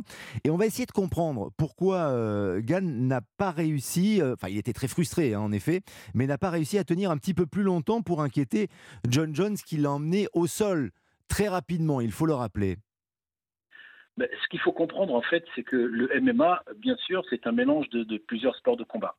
Euh, donc, il y a la partie euh, coup de pied, coup de poing, ce que maîtrise très, très bien Cyril Gann. Il y a la partie lutte, lorsqu'on saisit. Et lorsqu'on arrive au sol, il y a la partie sol. Cyril n'est pas un expert de la lutte ni du sol. Et malheureusement, depuis qu'il a démarré le MMA il y a 4 ans et demi, c'était en, août 2018, euh, il, n'a pas mis beaucoup, beaucoup d'efforts pour travailler dans ces distances de combat. Euh, chez les poids lourds, c'est vrai qu'on fait beaucoup de pieds-points, mais lorsqu'on arrive à, rencontrer des, gars comme euh, comme John Jones par exemple, des lutteurs qui sont très très forts en lutte, et bien là ça, ça, devient problématique et c'est ce qui s'est passé. Il n'avait pas de solution dans ce secteur du combat. Voilà, c'est vrai que John Jones, euh, lors des conférences de presse euh, d'avant-combat, avait dit Moi je vais essayer de le battre euh, au striking, dans sa spécialité. Ça n'a pas duré très très longtemps, effectivement, hein, dans la première manche. Il y a eu quelques échanges, mais qui ne sont pas allés très très loin et très très vite, on est allé au sol avec cette fameuse Guillotine, est-ce que vous pouvez nous expliquer de quoi il s'agit et qu'est-ce qu'on ressent d'ailleurs quand on est pris dans une guillotine, Bertrand Amoussou, et ce pourquoi d'ailleurs euh, Cyril Gann malheureusement a tapé et a dû abandonner? Ben, Une guillotine, c'est un étranglement qu'on fait euh, en entourant le bras autour de la tête de, son adversaire. Euh, donc ce qu'on ressent, c'est que tout d'un coup, on n'a plus d'air parce qu'on est étranglé. Alors il y a, plusieurs formes d'étranglement. Il y a l'étranglement respiratoire lorsqu'on appuie sur la glotte et le sanguin, lorsqu'on appuie sur les carotides à droite ou à gauche, là, c'était plutôt appuyé sur la glotte. Donc c'est très, désagréable. Mais il y a des solutions techniques pour sortir. Et pour, sortir de ce genre de technique, eh ben, il faut le pratiquer, il faut le pratiquer. Et manifestement, euh, il y avait le bras droit de Cyril qui était en appui au sol. Il aurait dû s'en servir pour essayer de desserrer un petit peu l'étreinte de, de John Jones. Mais il ne l'a pas fait. Est-ce que vous êtes en train de nous dire, Bertrand Amoussou, que Cyril Gann n'était pas vraiment prêt pour ce combat face à Jones? Ça aurait été très très difficile hein, pour Cyril d'être vraiment prêt pour ce combat. John Jones, euh, on, l'appelle le GOAT du MMA. Euh, il est invaincu, il a une victoire, mais c'était une disqualification. Il était en train de dominer largement ce combat. C'est un, combattant qui est hors norme. Euh, c'est, vraiment le, combat le plus. C'est un surdoué du, combat. préparer John Jones, ça se fait pas une fois l'annonce du combat. C'est quelque chose. Lorsqu'on est champion comme Cyril, qu'il faut avoir préparé depuis bien longtemps. Et lorsqu'on a réussi John Jones, eh bien, on fait un, une préparation un peu plus spécifique. Là, c'était euh, c'était trop compliqué. J'aurais espéré qu'il dure un peu plus longtemps, qu'il essaie de rester debout pour essayer de perturber un petit peu John Jones, mais malheureusement, il n'a pas réussi. Il n'a pas réussi, comme vous le disiez euh, très rapidement d'ailleurs, Bertrand Amoussou, c'est la lutte qu'il faut que euh, Cyril gagne. C'est encore possible, hein, euh, il travaille pour essayer d'avoir cette fameuse ceinture UFC, cette ceinture de, champion du monde. D'ailleurs, c'était un conseil que lui donnait Rabib Nurmagomedov il y a quelque temps, légende là aussi du, MMA et qui connaît bien particulièrement la, la lutte. 29 victoires, 0 défaites dans sa carrière. C'est le, le Daghestan, le Dagestanais qui s'entraîne avec les ours notamment. Écoutez ce qu'il disait il y a quelques mois au sujet de, Cyril Gann pour qu'il puisse progresser et remporter la ceinture. Gann, viens au Daghestan. Tu dois venir au Daghestan, rester un an et demi ou deux ans, apprendre la lutte. Parce qu'il est encore jeune pour les poids lourds. Il a quel âge? 30 ans, quelque chose comme ça. Il est encore jeune.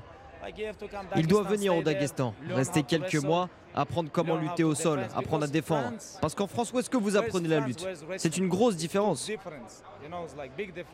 Il doit venir apprendre au Daghestan, car nous avons beaucoup de poids lourds qui pourraient lutter avec lui. Il doit progresser en lutte et après quelques années, ce sera un vrai champion. Les conseils d'un champion, Rabib. Est-ce qu'il a raison, Bertrand euh, Amoussou? Est-ce que d'ailleurs euh, Cyril Gann doit aller au Daghestan ou euh, il y a des solutions peut-être un peu plus proches de chez lui, de son domicile? Non, mais Khabib a, entièrement raison sur le conseil. C'est ce qu'il faut qu'il fasse. Il faut que ça fasse lutte. Alors après, est-ce que ça doit être au Daghestan? On a des très bons lutteurs en France. Le problème, c'est qu'il faut qu'il lutte avec des poids lourds, avec des mecs qui, lui, qui font à peu près son poids et qu'il qu'il le soulève de terre et qu'il le mette par terre. il faut qu'il voilà, faut qu'il en mange et qu'il en mange et qu'il voilà jusqu'à ne l'en plus pouvoir. Il faut vraiment que qu'il fasse que ça. Euh, au Daghestan, pourquoi pas Il a une invitation de Khabib. Euh, moi, j'aurais été lui, j'y serais allé. Mais euh, mais on a des très bons lutteurs également en France et en équipe de France notamment. Il y a, il y a moyen de, de s'entraîner plus près que dans. Bien sûr, ça aurait pu être intéressant parce qu'il y a déjà le palmarès de Khabib. Effectivement, la lutte et on se souvient de ces vidéos qui ont fait la légende de Khabib où enfant, adolescent, il s'entraînait avec des ours. Alors, des ours, certes, de jeunes ours, mais euh, qui font non, mais qui font leur poids, Bertrand Amoussou. Il faut, faut le rappeler euh, tout de même. Hein. Oui, oui, mais euh, bon, il y a, y, a, y a, moins d'os en France, hein, donc euh, en effet, ça va, être, plus compliqué. Mais bon, on a, on a, on a, on a quelques spécimens buteurs qui ressemblent à des Grizzlies, donc euh, il doit pouvoir trouver son, son, bonheur. Cyril Gann a encore un avenir dans, dans, le MMA, en tout cas à très haut niveau, et pour remporter une, une ceinture. Est-ce que c'est un coup dur ce qui lui est arrivé face à John Jones? C'est un coup dur. C'est un coup dur parce que parce que c'est arrivé très très vite en 2 minutes 03. C'est très très dur. Il y avait beaucoup d'espoir. Euh, c'est notre porte-drapeau, euh, Cyril. Euh, il y avait beaucoup d'espoir de, de, porté en lui, surtout après sa magnifique victoire sur Toy Tuivasa à Paris en septembre dernier. Donc tout le monde l'attendait. Mais bon, sincèrement, les vrais spécialistes savaient qu'il n'y avait pas beaucoup de chance. La, chance, c'était de faire en, sorte que John Jones ne, ne l'attrape pas tout de suite, met pas la main tout de suite dessus et l'amène pas au sol, parce qu'une fois que c'est arrivé dans, dans, ce secteur-là, on savait que Cyril n'avait pas beaucoup de chance. Mais il est jeune, il a 32 ans, euh, en, MMA, on peut dire jusqu'à au-delà de 40 ans. Ça veut dire qu'il a encore 10 ans devant lui s'il a vraiment envie.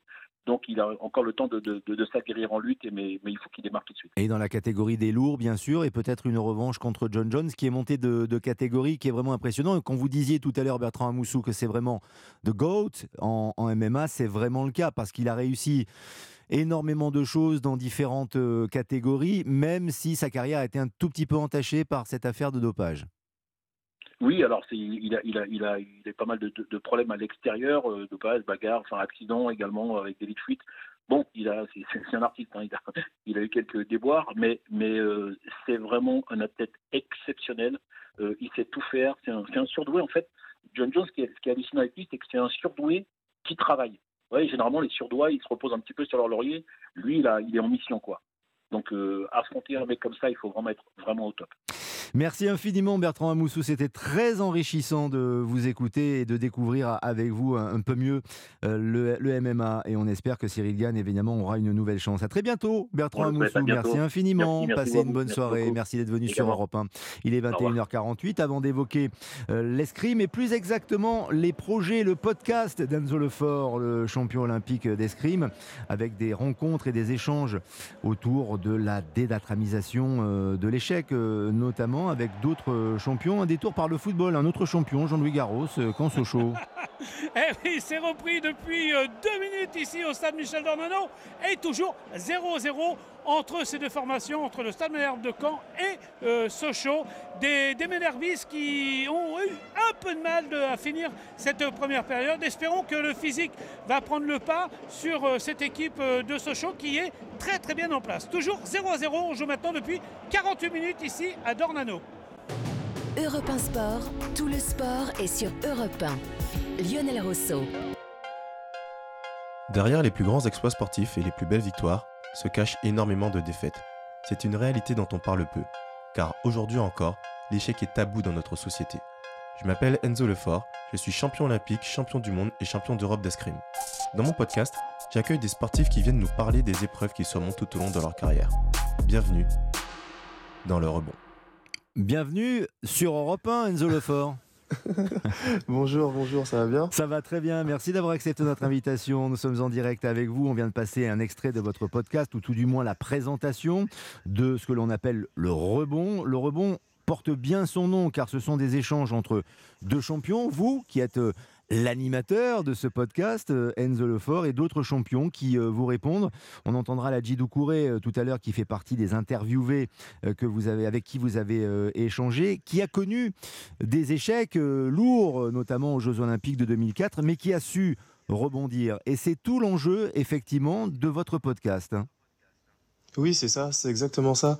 Euh, en fait, le, je suis parti euh, sur, sur cette idée de, de podcast, euh, ben de par ma propre expérience. C'est vrai que moi, je sais que je suis pas forcément très à l'aise avec euh, avec l'échec. Euh, quand je rate une compétition, euh, j'ai pas forcément envie d'en parler. J'ai plutôt même tendance à me refermer sur moi-même, alors que au final, en gros, l'échec c'est un, un puissant moteur de motivation.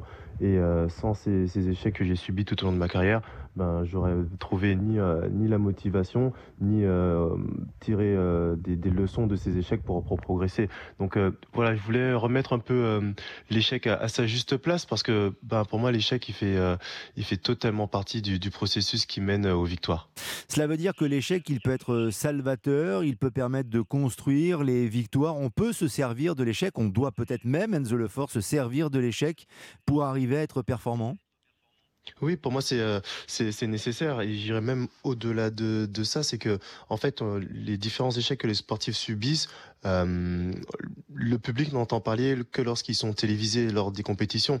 Mais pour aller plus loin, en fait, quand on est sportif de niveau, tous les jours on essaie de se dépasser et quand on essaie de se dépasser, on se confronte à, à ses limites quotidiennement. Donc pour moi l'échec il fait partie de notre vie tous les jours.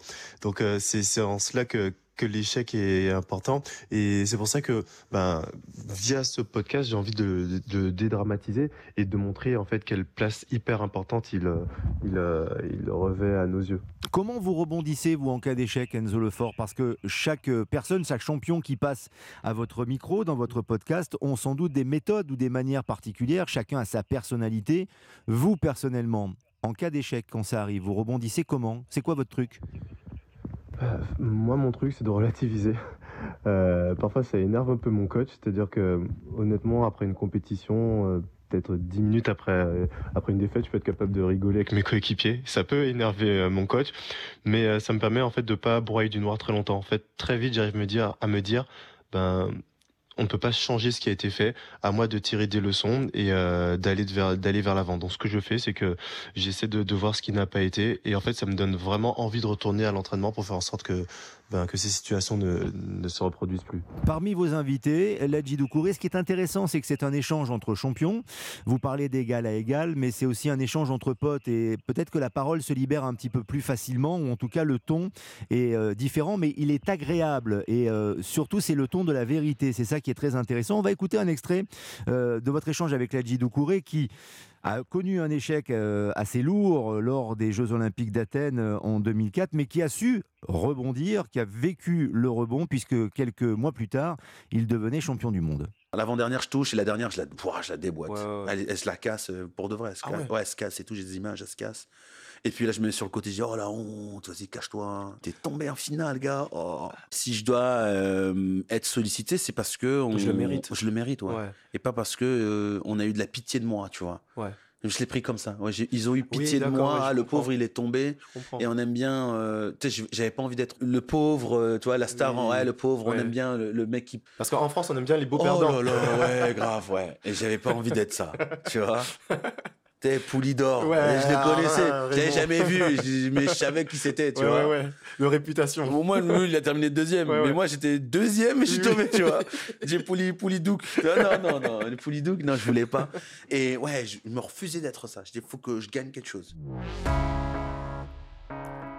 Il n'est pas devenu euh, Polidouk, Doucouré. non, mais c'est très sympa, il y a beaucoup d'humour. Vous prenez ça à la limite tous les deux aussi sur le ton de la plaisanterie, alors qu'il y a énormément de pression, il y a énormément d'enjeux, il y a eu aussi euh, beaucoup de déceptions au moment de l'échec. Mais en effet, on arrive à trouver la ressource et celles et ceux qui vous écoutent, Enzo Lefort, trouvent la ressource peut-être et peuvent l'appliquer à eux-mêmes euh, dans leur vie, pourquoi pas, en écoutant les champions et la manière dont ils ont rebondi. Oui, c'est exactement ça. En fait, euh, euh, nous les athlètes, on n'a pas forcément le, monopole du rebond. En fait, euh, ben chacun à son à son échelle subit des, des, revers, des échecs. Et, et, en fait, si avec ces, ces conversations un peu décomplexées, comme comme vous l'avez dit, on peut aspirer à tout un chacun. Ben, ben j'aurais réussi, j'aurais réussi ce que j'ai envie de faire avec le rebond avec le rebond et d'autres invités. Est-ce que euh, finalement il y a des points communs entre la Doucouré, euh, avec Teddy Riner également, qui fait partie de vos invités dans ce podcast Le Rebond, ou, euh, ou encore d'autres comme Karabatic par exemple? Quels sont les points communs justement dans la manière de rebondir après l'échec? La manière de, de rebondir après l'échec, c'est que en fait, on se démotive pas. On va toujours de l'avant. Il y a quelque chose qui est très important dans le sport, c'est que euh, on a beau s'entraîner autant qu'on veut, on est euh, on n'est jamais sûr d'y arriver. Mais une chose est sûre, si on ne s'entraîne pas, c'est sûr qu'on n'y arrivera pas. Donc en fait, c'est vraiment ça le le point commun, c'est que tous ces sportifs, ils ont tous à leur manière subi des, échecs cuisants, mais n'ont jamais cessé euh, ben, d'espérer, de continuer à s'entraîner avec sérieux pour euh, ben, transformer ces, échecs en, en grands succès. Est-ce que Teddy Riner a connu des échecs, d'ailleurs? Est-ce que pour lui, il considère qu'il a connu des échecs? Est-ce qu'il vous le dit dans le podcast? Alors pour le moment, j'ai pas encore d'interviewé Teddy. Ah, ça va venir euh, alors. Ouais, voilà, ça, ça va, ça va venir. Mais euh, bah, pour pour le connaître, ben oui, comme tout le monde, il, il en a subi des échecs. Hein. Euh, ben moi, je pense à, à, ses premiers Jeux Olympiques en 2008 où tout le monde le voyait déjà champion olympique. Il finit que troisième. Et après, ça en est suivi euh, 10 ans d'invincibilité. Et des titres ça, incroyables. Pas du rebond. Ça, tu m'étonnes. ça, c'est clair. Euh, pour rebondir justement sur votre carrière et sur votre côté touche à tout, parce qu'il n'y a pas que le rebond. Au-delà d'être un champion euh, olympique et champion du monde d'escrime et champion d'Europe aussi, euh, Enzo Lefort, vous êtes un grand amateur de manga. Vous faites des photos aussi, des expos photos. Est-ce que vous avez besoin justement de faire plein d'autres choses et de sortir du cadre du sport de haut niveau pour arriver après à vous tempérer peut-être et à vous canaliser pour réussir euh, la compétition oui, totalement. En fait, euh, tout, tout ce que je fais à côté du sport, déjà, ce sont des choses qui, qui m'épanouissent, mais ce sont aussi également des choses qui sont, à mon sens, euh, nécessaires à ma performance. parce que moi, je suis quelqu'un qui, qui est d'une personnalité assez curieuse, assez, assez joueuse, et ça se ressent dans mon escrime. En fait, je déverse un peu de, de ma personnalité dans, dans mon type d'escrime, et bah, pour avoir pour l'avoir essayé par le passé, ne faire que de l'escrime, me concentrer corps et âme à l'escrime, ça ne me réussit absolument pas. Et puis même au-delà de ça, pour euh, pour la gestion de l'échec, euh, le fait de, de, faire autre chose à côté, hmm. ça m'aide un peu à pas avoir tous mes œufs dans le même panier, on va dire. C'est-à-dire que ben quand je perds euh, une compétition, je sais qu'il y a autre chose et et que ben faut savoir relativiser quoi. Vous pouvez vous ressourcer bien sûr. Quelles sont les prochaines échéances? Alors là, en matière d'escrime, véritablement pour vous, Enzo Lefort Là, on va commencer à entrer dans le vif du sujet, c'est-à-dire que en, euh, dimanche, je pars en, Corée du Sud pour la sixième euh, épreuve de la Coupe du Monde. Et ensuite, d'ici un mois et demi, deux mois, on a la première épreuve sélective pour les Jeux Olympiques. Ça va vite venir. Merci infiniment Enzo Lefort. Oui, à Paris 2024 en ligne de mire, absolument. Merci de nous avoir accompagnés Enzo Lefort et celles et ceux qui nous écoutent peuvent également découvrir le rebond, le podcast d'Enzo Lefort, un bon moment, comme on l'a entendu avec la Doucouré. Salut Enzo, à bientôt. Salut, merci de nous avoir accompagnés. Merci infiniment d'être venu sur l'antenne d'Europe 1. Europe 1, d'ailleurs, qui n'est pas que la radio du sport, vous le savez, c'est aussi la radio des séries et vous pouvez voter dès maintenant sur europe1.fr pour le prix Europe 1 du public élisez votre série française préférée parmi les 20 en compétition et tentez d'ailleurs de gagner un séjour VIP pour deux personnes pour assister à Cannes à la cérémonie d'ouverture du festival euh, à Cannes où j'emmènerai d'ailleurs Jean-Louis Garros euh, pour, qui quittera un petit peu sa Normandie natale mais qui va nous parler de Consocho tout de suite Jean-Louis. Eh oui, on joue maintenant depuis 58 euh, minutes toujours 0 à 0. Alors je ne sais pas si c'est un festival de but ce soir mais pourtant c'est un festival de rien du tout.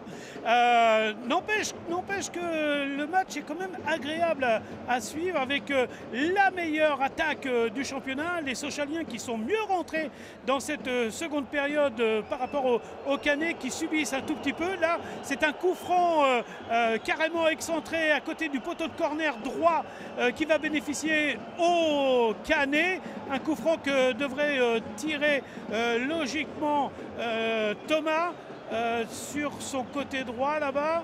Et on a tout, on a 5, 6, 6 canets dans la surface euh, de réparation. On a 9 euh, Sochaliens en défense. Alors, bien sûr, on n'a pas envie de perdre du côté de Sochaux, d'autant qu'il y a un match important qui, les attend euh, en fin de semaine avec la réception de, Bordeaux, le co-leader, du moins le co-leader, le deuxième du, championnat. Le ballon, de, non, monsieur l'arbitre demande aux joueurs de se calmer un tout petit peu. Et on va pouvoir frapper ce carronnaire ouvert. Le ballon s'élève et directement dans les buts du gardien Prévost qui prend son temps pour relancer toujours 0 à 0. On atteint maintenant l'heure de jeu. A tout à l'heure, Jean-Louis Garros, le fil rouge de cette euh, soirée, la Ligue 2, le football con Sochaux. Et sachez aussi qu'en national ce soir, le Red Star est allé gagner sur la pelouse de Martigues sur le score de 2 à 0. Europe Sport. Lionel Rousseau. La grande soirée sport sur Europe 1, comme chaque soir, entre 20h et 23h, du lundi au dimanche, nous basculons de nouveau avec grand plaisir dans le football, avec de nouveaux experts qui nous ont rejoints, que je vous présente dans quelques instants. On continuera à suivre notre fil rouge chaud avec Jean-Luc Garros, toujours 0 à 0. Des interviews des stars, des légendes aussi, qui se bousculent au micro d'Europe 1. Vous entendrez Antoine Griezmann dans quelques instants, au micro de Jean-François Pérez, car Antoine Griezmann a sa fameuse statue au musée Grévin. Vous pourrez aller le découvrir si vous le souhaitez et euh, il y a peut-être des candidats dans ce studio au musée Grévin. Je poserai la question euh, dans quelques instants. Vous entendrez la voix de Lionel Messi qui, euh, sur les médias, sur la chaîne YouTube du Paris Saint-Germain, s'est exprimé pour donner toute l'ambition et toute la motivation de cette équipe avant le rendez-vous de mercredi contre le Bayern Munich. On en parlera d'ailleurs. Avantage à qui Avec notamment Alexis Menu et Notre qui vont rejoindre aux côtés de Jackie Bonnevet. Bonsoir Jackie. Bonsoir à tous. Plaisir de vous retrouver. La passion bah. du foot avec vous, Jackie, l'expertise, la pertinence comme à chaque fois. Je pourrais dire la même chose pour Xavier Giraudon de Canal+. Bonsoir Xavier Giraudon. Bonsoir, c'est adorable. Mais c'est Je vais venir tous les soirs. Je le pense vraiment. Mais vous pouvez venir tous les soirs. Absolument. Vous avez votre ronde serviette. Et puis vous avez la chance aussi de partager le micro d'Europe 1 ce soir avec l'homme qui est capable de transformer un ballon ovale en un ballon rond c'est Jérôme Papin. Bonsoir Jérôme. Re-bonsoir à toutes et à tous, effectivement. de vous accueillir. On passer avec ce, passer d'un sport à l'autre de manière incroyable, avec euh, une délicatesse, euh, une facilité, une aisance, moi qui m'impressionne. Mais vous savez, comme euh, pouvait le dire la bruyère, il y a toujours une capacité, celle de savoir écouter pour pouvoir comprendre. Il joue dans quel club, la Bruyère? Ça dépend. Alors, si on parle de Jean, il est en, pas loin d'être euh, transformé, mais euh, je vous recommande d'ailleurs de, lire euh, ses derniers recueils. 22h05 sur Europe 1. Instant culture. Europe 1 Sport. Lionel Rousseau. Instant culture, oui, bien sûr, car euh, Antoine Griezmann euh, a échangé avec euh, Jean-François Pérez, le chef du service des sports.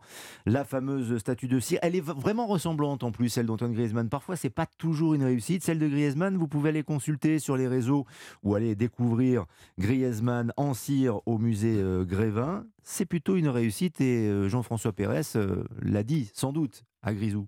Bonsoir Antoine Griezmann. Bonsoir. Vous êtes deux. On parle à lui alors. Qu'est-ce que ça fait de, voir cette, cette statue? Est-ce qu'elle vous semble réussie? Est-ce qu'elle vous correspond? Est-ce que c'est vous là? Ouais, très réussi avec le sourire, euh, comme j'aime, et, euh, et, voilà, très, très heureux et, et très fier. Euh, un peu choqué aussi, parce que ça fait bizarre un peu de voir son, son double. en plus, très bien réalisé, donc ouais, très heureux. Ouais. Le fait d'être aux côtés désormais de, de Zinedine Zidane, de Kylian évidemment, de Michel Platini et de tant d'autres légendes du foot, qu'est-ce que ça fait? Bah, Très heureux, euh, fier euh, de mon parcours. Euh, ça veut dire que les choses vont très bien et, que je suis un bon exemple pour, pour les jeunes et les moins jeunes, donc très heureux et une immense fierté. C'est un aboutissement d'une certaine manière, socialement parlant, quand on sait la popularité de ceux qui sont ici. Parce que c'est dans le cœur des Français. Voilà, c'est un, un, vote qui est fait. Ensuite, il faut la reconnaissance aussi, donc très, très heureux et j'espère amener beaucoup de, jeunes ici euh, au musée Grévin pour euh, se faire une petite photo avec moi. On se retrouve quand même dans quelques semaines avec l'équipe de France. J'espère, si euh, le coach m'appelle. bon, dans quelques jours. Merci. Allez Kylian Allez Il est là Il est là C'est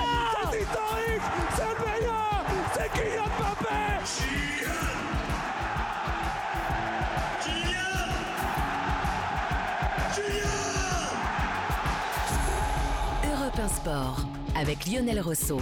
Kylian Mbappé. On va beaucoup compter sur Kylian Mbappé mercredi pour le Paris Saint-Germain pour essayer de s'imposer et se qualifier pour les quarts de finale de la Ligue des Champions à Munich, où se trouvent déjà nos envoyés spéciaux, notamment Cyril de la Morinerie qu'on a entendu et qu'on entend encore en direct. Bonsoir Cyril. Bonsoir, Guten Tag. Guten Tag, c'était alors vous êtes particulièrement polyglotte, ça on le sait mon cher Cyril, mais on vous a entendu célébrer le 201e but de Kylian Mbappé avec le Paris Saint-Germain. C'était un moment fort, n'est-ce pas? C'était un moment exceptionnel, j'étais avec Cédric Chasseur. Alors écoutez, j'avais dit à Cédric le 201e c'est pour toi. Euh, et, finalement, il a eu tous les buts, sauf, le dernier. Et ça a été un moment d'explosion, de joie extraordinaire parce que il a tout fait, Kylian Mbappé, pour essayer de, marquer ce 201e but. Et finalement, c'est dans les derniers instants de ce match eh bien qu'il marque. Euh, c'est pas son plus beau but, mais c'est un but qui va marquer euh, sa carrière. D'ailleurs, il nous l'a dit hein, en conférence de presse au micro de Cédric Chasseur. il est là pour marquer l'histoire, l'histoire du club. ça y est, il a d'ailleurs reçu des, éloges d'Edinson Cavani, qu'il a félicité pour, pour son nouveau record, puisqu'il dépasse l'Uruguayen au nombre de buts marqués dans l'histoire du, du, Paris Saint-Germain. Un Kylian Mbappé vraiment très heureux, mais aussi déterminé à gagner mercredi soir. Euh, le match retour de, Ligue des Champions. C'est de cela dont on va parler euh, très longuement d'ailleurs maintenant avec vous, Cyril Delamoriné en direct de Munich, avec Jackie Bonnevet, avec Jérôme Papin, avec Xavier Giraudon. D'autres thématiques aussi transverses à ce moment, puisque on l'évoquait dans les légendes, mais on va y revenir avec nos experts fin de saison pour Neymar et peut-être début de la fin de carrière ou de la grande carrière à très haut niveau pour Neymar parce que 4 mois d'absence, 31 ans sur ce type de blessure avec une cheville de plus en plus fragile, ça pose question. On entendra Lionel Messi aussi, je vous le disais, dans quelques instants et nous rejoindrons Alexis Menuge et Gernot Rohr tout à l'heure pour nous donner la version euh, allemande et nous donner les deux dernières informations qui concernent le Bayern. Je crois même qu'il y a le Munich 1860 qui est l'autre club de Munich qui milite pour que ce soit le Paris Saint-Germain qui gagne. Vous voyez Donc, ils ne seront pas tout seuls euh, les joueurs du Paris Saint-Germain mercredi. Donc voilà pour euh, le contexte et, le plan que nous vous proposons euh, dans les minutes euh, qui suivent. Cyril de la Morinerie, le programme, vous le connaissez, conférence de presse demain, avant la veille de, la rencontre bien sûr, avec Christophe Galtier et avec peut-être Mbappé, peut-être Marquinhos s'il est totalement rétabli. Alors pour l'instant, c'est sûr que les, conférences de presse, elles sont confirmées. 14h hein, pour le Bayern Munich et 17h pour le, Paris Saint-Germain avec à chaque fois l'entraîneur des, deux clubs et un joueur. L'identité des joueurs n'est pas connue. Euh, est-ce que ce sera effectivement Marquinhos? En tout cas, Marquinhos a fait une, séance complète. Euh, lui qui a eu une déchirure intercostale qui est, euh, qui est arrivée hein, lors du, match face à, Nantes. On l'avait vu, on l'avait commenté avec Cédric en direct sur Europe 1. Donc il va mieux. Marquinhos prendra peut-être ses responsabilités en conférence de presse. Ça pourrait être un, autre joueur. Pourquoi pas Danilo, hein, qui est en train de monter en puissance. On en parle beaucoup mhm. de, ce, de ce joueur. En tout cas, conférence de presse. Là, les joueurs euh, du Paris Saint-Germain sont bien arrivés à Munich, ça on peut vous le confirmer. Le voyage s'est très bien passé. Et maintenant, bah, ce soir, après avoir euh, dîné, ils vont pouvoir se reposer dans leur hôtel. Et demain, puisqu'ils sont arrivés, vous savez, en avance comme nous et comme euh, quelques supporters que j'ai croisés tout à l'heure à l'aéroport, ils ont pris de l'avance en raison du mouvement de grève, qui, aura lieu, qui aura lieu demain. Donc ils auront, c'est pas dans leur habitude hein, d'ailleurs, hein. le Paris Saint-Germain en général part plus tard, s'entraîne sur place. Là, ils vont s'entraîner au, stade de l'Alliance Arena que nous avons euh, vu euh, tout à l'heure sur l'autoroute. vous auriez pu y aller en car, c'est pas très loin, Munir, comme le suggère Antoine ou en train. Ou en train. Oui, c'est vrai, c'est rapide aussi le train. Bon, j'ai failli enfin j'ai failli ne pas prendre l'avion d'ailleurs. Pour tout vous dire, j'ai eu une petite frayeur parce que j'étais en surbooking. Oui, mais enfin, si je puis me permettre, Cyril de la c'est pas la première fois que ça vous arrive dans votre carrière de grand oui, Alors, et, en plus, c'est vrai. Et en plus, la valise, la valise n'est pas arrivée. Ah, et ça m'était arrivé, ça m'est arrivé pour un, un match en Allemagne à Brême. C'était un Brême Lyon, le Brême de Johan Mikou, donc ça remonte, hein, c'est 2005 je crois, et ma valise n'était pas arrivée. et une fois j'ai fait un reportage aux États-Unis pour Europe 1, et euh, ma valise a été jusqu'au Nicaragua pour revenir à Paris. Mais j'avais récupéré. oh, je l'adore, Cyril de la Ne changez pas de métier, Cyril, c'est trop bien, le, globe trotteur, le grand reporter avec l'équipe de France et les grandes équipes françaises, et les mésaventures de voyage de, comment il fait jusqu'à mercredi bah, Jusqu'à mercredi, c'est Cédric Chasseur qui va lui prêter des affaires. Ah, voilà, et euh, ils vont échanger tous les deux. Ils font pas la même taille, mais ils vont se débrouiller. C'est ça aussi la collaboration entre collègues au service des sports d'Europe 1 et la solidarité. Vous restez avec nous, Cyril de la On continue à développer, à donner des éléments supplémentaires à nos auditeurs autour de ce match entre Munich et le Paris Saint-Germain. J'aimerais qu'on s'attarde un tout petit peu avec Jackie Bonnevet, Xavier Giraudon et Jérôme Papin sur le cas de Kylian Mbappé, qui sera évidemment déterminant dans sa présence pour le match de, mercredi. On se dit d'ailleurs que c'est peut-être le seul joueur qui peut faire pencher la balance définitivement en faveur du, Paris Saint-Germain. Mais la question que je vous pose, Jackie Bonnevet, après les 201 buts marqués avec euh, le PSG, est-ce que ça fait de vous, pour, est-ce que ça fait pour vous d'Mbappé ce qu'on appelle le GOAT, vous savez, le meilleur joueur euh, de tous les temps, que l'on ait eu peut-être en Ligue 1 Est-ce que vous pensez que c'est le plus grand joueur que l'on ait eu en Ligue 1, Kylian Mbappé De tous les temps, je dirais non. Du PSG, oui. Il y a des statistiques assez incroyables. Je notais sur 247 matchs, il a été décisif 284 fois. C'est exceptionnel. 201 buts, 83 passes décisives. C'est exceptionnel. Ça veut dire qu'il a été 284 fois décisif en 247 matchs. Donc pour le, je dirais le PSG, oui. Les grands joueurs du PSG, pour moi, c'est Daleb, c'est Rai, c'est Wea. Mais Mbappé, c'est pas plus fort? Euh, Oui, par rapport au PSG, oui. Je dis Mais pas en Ligue 1. Pour la Ligue 1, je dirais que c'est en égalité avec les grands joueurs de la Ligue 1, les Scoblar, les Papins, les Platini, les Giresse, les Zidane, je dirais égalité. D'accord. Même, si Zidane, même si Zidane n'est pas trop trop resté en Ligue 1, il y a eu Bordeaux, mais après sa grande carrière, ça a été la, la grande carrière de Platini, c'est aussi plus tard. Je dirais que je le mettrais pour le PSG, oui. Pour le championnat, à égalité avec ceux que j'ai cités. Et pour euh, le côté mondial, je dirais à 24 ans, pas encore. Pas encore par rapport au Messi Pelé, Ronaldo, mais je pense qu'il va y arriver très rapidement, plus rapidement qu'on ne le pense encore. Là, nous sommes au mois de mars 2023, Xavier Giraudon. Peut-être que dans un an ou dans deux ans, on se réunira tous ensemble et on sera encore là. Moi, j'aurai peut-être plus de poils blancs encore sur la barbe. Jérôme Papin, non, parce que Jérôme Papin, lui, c'est euh, Dorian Gray, c'est le portrait de Dorian Gray, il rajeunit tout le temps, etc. Mais enfin, on sera encore là ensemble et on dira alors Kylian Mbappé, the GOAT ou pas? Là, vous serez contraint de dire oui. Mais moi, je dis oui, dès maintenant. dès maintenant Dès maintenant, je dis oui, parce que euh, le romantique que, j'ai été parlera bien sûr de, Platini, de Giresse, de, de Delionis, de tous ceux qui ont marqué les époques, de, de Paoletta, enfin de, tous ces joueurs-là exceptionnels. Ouais, voilà, et Henri même à ses débuts. Vous pouvez trouver plein de joueurs qui ont marqué l'histoire du foot français, mais d'être aussi impactant sur un championnat. Là, je regardais 30 matchs, 30 buts. Euh, et 8 passes. Ce sont ces statistiques euh, de Kylian Mbappé, toutes compétitions confondues. Il ne change pas le cours d'un match, il change, il change des séquences de jeu. L'orientation qu'il donne à un match, c'est pas lui qui fait basculer un match, il fait basculer des actions de match. Donc en fait, c'est quelque part en romantique, on dit que c'est pas un joueur technique. C'est pas vrai parce que le dribble fait partie de la panoplie technique, la vitesse d'exécution également, la frappe également, et je pense qu'il va faire tomber tous les records, mais tous, tous. Ballon d'or. C'est ce qu'il cherche. Je sais. Hein. Non, mais Ballon d'or, j'ai un petit doute parce qu'il n'y a jamais blessure, l'arrivée d'une autre génération, je ne sais pas. Un Pedri avec euh, la hype barcelonaise qui reviendrait, on ne sait pas.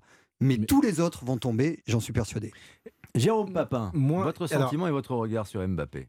Mon sentiment, c'est que euh, je, rejoins un peu ce que disait Jackie, c'est que aujourd'hui, il est certain que euh, le joueur, mais j'ajouterai aussi l'homme, est en train de marquer de son empreinte euh, bon, le club du Paris Saint-Germain, c'est fait. Il est en train de marquer de son empreinte le football français de par ce qu'il fait dans ses actions, y compris en tant qu'homme. Maintenant, j'y mettrai un parallèle et n'y voyez pas du tout de lien, d'homonymie avec ce que je vais dire, mais là où un Jean-Pierre Papin, lui, a fait plusieurs fois basculer des matchs pour Marseille à lui tout seul, c'est pour le moment ce qu'on attend encore, mais il a 24 ans, Jean-Pierre était déjà un peu plus âgé, hmm. mais ce qu'on attend aussi de Kylian Mbappé, c'est-à-dire la capacité à un moment donné d'inverser, mais attention, des grands matchs, des, grands rendez-vous. J'ai, parce qu'en travaillant l'émission, je repensais à cette finale euh, où euh, Jean-Pierre met un triplé contre Monaco, finale de Coupe de France, à lui tout seul il éteint définitivement. Il n'était pas loin en finale du Monde. Hein. Ça se joue pas beaucoup. Quand même, hein. effectivement, effectivement, ça joue pas beaucoup. Mais donc, je crois qu'il a, et tant mieux, tant mieux à 24 ans, qu'il lui reste encore beaucoup cette marge-là. Là où je te rejoins, Xavier, c'est que, quoi qu'il arrive, sa précocité, si il garde également une capacité mentale et intellectuelle à ne pas être attrapé, pas à être aspiré hmm. par ce qui est en train de, le gagner, alors il pourrait être en mesure de tout écraser. Maintenant, pour faire le lien avec ce qui attend mercredi, c'est là où on attend de Kylian. Je dis pas que c'est lui tout seul qui va faire gagner les matchs, mais les plus grands. Mais pas loin. Hein, mais les plus grands, Léo Messi en a fait mm. partie, euh, Papa en a fait partie aussi. Les plus grands à un moment donné, sont ceux qui font basculer. Ce qui est très intéressant sur les caractéristiques de Kylian Mbappé, et c'est bien que vous soyez avec nous, euh, Jackie Bonnevet, la programmation de cette émission, le casting de cette émission est vraiment parfait. Non, mais parce qu'on a eu l'occasion de parler de Kylian Mbappé très souvent sur cette antenne avec Giroud qui nous disait sur la rapidité, euh, Mbappé, il est très fort, mais ce n'est pas qu'un sprinter, c'est quelqu'un qui va très vite aussi avec le ballon. Parce que Giroud, nous dit euh, Djibril Cissé était plus rapide. C'est Luxonor, et vous allez voir si, euh, si vous êtes d'accord avec Luxonor, euh, nous a dit plus rapide que Kylian Mbappé, j'ai connu un certain Tierno Youm. Mm. Dans les années 80, Il a joué à Laval, et à Nantes, effectivement, qui était beaucoup plus rapide encore que Kylian Mbappé. Sauf que Mbappé, il va très vite avec la balle au pied, ce qui n'était pas mm. le cas de Cissé. Même s'il pouvait avoir cette propension, et ce qui n'était pas le cas de Tierno Youm. Est-ce que vous partagez ce sentiment sur la vitesse, qui est la principale caractéristique d'Mbappé, Jackie? Oui, puis surtout, il accélère au bon moment. Avec le ballon, c'est assez exceptionnel. Euh, Et puis aussi une donnée, c'est qu'il se blesse musculairement l'autre fois, mais il est rétabli très mmh. rapidement, beaucoup plus rapidement qu'un joueur qui a atteint la trentaine. Et on n'a même pas d'inquiétude à une éventuelle rechute. Alors c'est vrai que pour les sélections, 66 sélections, 36 buts, 19 passes décisives, ça veut dire qu'il est toujours présent. Il, est, il impacte. Et au niveau vitesse, je serais mmh. d'accord avec euh, tout ce qui a été dit. Avec le ballon, c'est dur d'aller vite. C'est dur d'emmener le ballon. Et lui, il le fait à merveille. Et c'est vrai que nous, je me souviens quand on l'a rencontré en finale de la Coupe, en finale de la Coupe de France avec Saint-Étienne. Mmh D'ailleurs, euh, si vous vous souvenez bien, notre capitaine Loïc Perrin a été expulsé mmh. parce que Kylian allait tellement vite, un même pas l'attraper. Hein. Et mmh. même quand on est sur le banc, c'est choquant. C'est assez impressionnant de voir une telle euh, rapidité dans le gestuel avec et sans ballon. Il vous, il vous décoiffe. Quand vous êtes sur le banc, il vous décoiffe en passant sur le côté. C'est ça. on, va, dire comme ça. On va, dire, comme, ça. C'est une, une, très belle image. Euh, alors, Kylian Mbappé, bon joueur, très peu blessé. Et à l'inverse, et on fait juste une petite digression, mais ça concerne toujours le PSG, Neymar, joueur souvent blessé depuis qu'il est au Paris Saint-Germain. Euh, la blessure et l'opération à Doha très prochainement avec cette cheville récalcitrante. 3 à 4 mois d'absence, donc fin de saison, saison terminée pour euh, le Brésilien. Et peut-être plus de problèmes encore, Jackie Bonnevet, à l'avenir pour la suite de sa carrière. Il a 31 ans. Oui, puis je pense, on en parlait avec Jérôme, au, voisin de Bougival qui risque d'avoir un petit peu de ah, bruit. un petit peu de bruit. Non, pour revenir à plus de sérieux, c'est vrai qu'on s'est rendu compte que quand il se blesse, il récupère très vite. Ça veut dire que c'est une cheville qui a l'habitude, euh, qu'il doit y avoir une laxité, mais au bout d'un moment, elle lâche si souvent qu'il est pratiquement obligé de passer par la chirurgie pour pouvoir se guérir mmh. définitivement. Je pense qu'il reviendra, peut-être pas euh, aussi rapidement qu'on le souhaite, mais euh, d'une blessure comme ça, on mmh. guérit. Simplement, euh, est-ce qu'il aura euh, rapidement retrouvé toutes ses facultés? C'est la grosse question, surtout pour des joueurs qui sont très techniques, qui sont dans les duels permanents, qui prennent pas mal de coups. C'est vrai que c'est gênant et ça pose toujours une interrogation. Ça, c'est incontestable. Xavier Giraudon, d'une blessure comme celle-là, on se remet, mais revient-on, comme le disait Jackie Bonnevet, à son meilleur niveau? Ça paraît quand même très improbable, surtout que le jeu de Neymar, c'est un jeu d'impulsion, c'est un jeu euh, qui est explosif, euh, qui euh, fait, nécessite une forme de souplesse et de solidité également de la cheville. Les chiffres plaident pas pour lui au regard de son âge. moi, je pense que c'est surtout quelqu'un qui est meurtri. Vous parliez de plaisir dans son jeu. Je pense que ce qui s'est passé à la Coupe du Monde, on a parlé d'une forme de dépression. C'est presque lui qui l'a dit. Hein. Il a dit c'est quelque chose de mmh. terrible. Je vis très mal. les heures qui ont suivi, c'était très compliqué. Des heures noires, des heures sombres. voilà, être tout seul, à vouloir être tout seul, voir personne. C'était une dépression. Vous parlez de, l'élimination ou de la blessure je parle, je très, parle... très tôt dans cette Coupe du Monde et il a fait des efforts pour revenir. Voilà, de l'un et de l'autre. Mais surtout, je pense que c'était la Coupe du Monde, objectivement. Au départ, c'était euh, France, Argentine, Brésil et c'était probablement la Coupe du Monde de Neymar. Potentiellement, s'il n'y avait pas eu cette blessure, il pouvait être l'un des grands bonhommes de cette Coupe du Monde-là. C'est un joueur en dépression qui est revenu à Paris, qui est revenu dans une équipe où Kylian Mbappé va très vite avec le ballon, vous l'avez dit, où Messi, lui, est champion du monde. Il a été dans l'ombre de ces deux champions-là. Il a fallu se réinventer avec un physique qui ne suivait pas, avec une tête qui était meurtrie. Et aujourd'hui, on a un joueur qui a qu'une envie, c'est pas jouer au foot, je pense. Il a envie de couper, il a envie d'être avec ses copains. Euh, des fois, on Joue au souligne. Oui, mais non, mais euh, non, mais on peut comprendre. Vous avez loupé la Coupe du Monde, vous êtes blessé. Euh, il y a un gros match de Ligue des Champions qui arrive. Vous n'êtes plus le joueur, le key player, le joueur clé de l'équipe. Ça vous fait marrer parce que avant l'émission, on parlait des anglicismes à bannir. Donc, le fameux joueur clé du Paris Saint-Germain, il aurait pu l'être. Moi, je pense que ça va être très compliqué. Il faudra surtout mm. très vite qu'il retrouve un club ou qu'il reparte au Brésil parce que, à mon avis, son histoire à Paris va être très très compliqué. Mais sa, sa carrière de haut niveau, au, sommet, euh, elle va être euh, progressivement réduite à néant. Est-ce que c'est le début de la fin de carrière de Neymar, Jérôme Papin? Mais Je pense que ça fait un an déjà que la, carrière de, Neymar, à l'exception des trois mois où euh, euh, lui, Messi, euh, nous ont fait rêver parce qu'ils se sont préparés pour ce rendez-vous de la Coupe du Monde qui exceptionnellement avait lieu entre novembre et décembre. Mais, mais sinon, globalement, le point de, rupture, il date d'un peu plus d'un an maintenant. Rupture psychologique. J'aime bien l'analyse de Xavier sur l'aspect. Je crois que cet homme, cet homme, avant d'être un joueur, c'est un homme, cet homme, en fait, n'a plus la, sensation, l'envie le, de, de, ballon, tout simplement. Mais parce que j'ajouterai à la Coupe du Monde de 2022, j'ajouterai aussi celle de 2014, qui est un traumatisme terrible parce que c'est là-bas au Brésil. Il y a cette blessure où il se blesse au dos. Il y a ce 7-1 en demi-finale euh, hmm. euh, qui, qui fait que, en fait, c'est rentré dans dans, dans, son écosystème à lui, où il y a un moment donné, il a couru après les ballons d'or qu'il n'obtenait pas, etc., euh, etc. Et que là, en fait, d'un seul coup, ben, oui, il y a le mur qui est devant lui. Et je pense, moi, en tous les cas, que l'histoire ne peut plus s'écrire avec le Paris Saint-Germain. Elle peut peut-être encore se terminer là-bas au Brésil mmh. parce que il restera comme tous ces joueurs-là de légende. Aucun club ne va vouloir engager un joueur blessé ou dont la cheville est fragile, surtout à ce salaire-là. Au Brésil, il peut. Non, mais au, Brésil, non, mais ah un, club comme Chelsea, ah parce qu'on a parlé de Chelsea à un moment donné, un club qui joue la Ligue des Champions. Non, mais je pense qu'il va prendre le risque d'engager Neymar. Par rapport à ce que vous dites, il peut rester au PSG. Il a encore un contrat avec le PSG. Mais Lionel, par rapport hein. à ce que vous dites, je pense aussi qu'il a une jurisprudence peut-être dans sa tête, c'est celle de Cristiano Ronaldo. Ne pas se retrouver dans ce forme d'impasse, c'est-à-dire Cristiano Ronaldo sorti de Manchester United pour aller pour le projet sportif, bien évidemment, en Arabie, euh, Saoudite.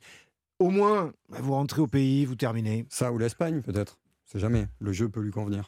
N'oublions pas quand même que de juillet à juste l'avant Coupe du Monde, il a quand même été assez exceptionnel. Mais c'est ce Neymar-là, c'est celui qu'on aime. Mais, la durée, c'est un joueur exceptionnel, mais intermittent. c'est ça. le problème. Son plus grand eh problème, c'est d'avoir euh, dans la durée sur une saison complète, voire plusieurs, d'être aussi performant qu'il a pu l'être avant la Coupe du Monde. Jackie Bonnevet, Xavier Giraudon, Jérôme Papin sont nos experts euh, ce soir. Alexis Menu et Gernot Rohr nous rejoignent pour parler encore plus avant de Bayern Munich Paris Saint-Germain avec Cyril Delamorinerie, notre envoyé spécial en compagnie de Cédric Chasseur à Munich. On réunit tout cela évidemment pour évoquer, vous donner les clés de ce match euh, de mercredi à suivre sur l'antenne d'Europe 1. Mais d'abord le fil rouge, autre très grand match avec un autre envoyé spécial, Consocho Jean-Louis Garros.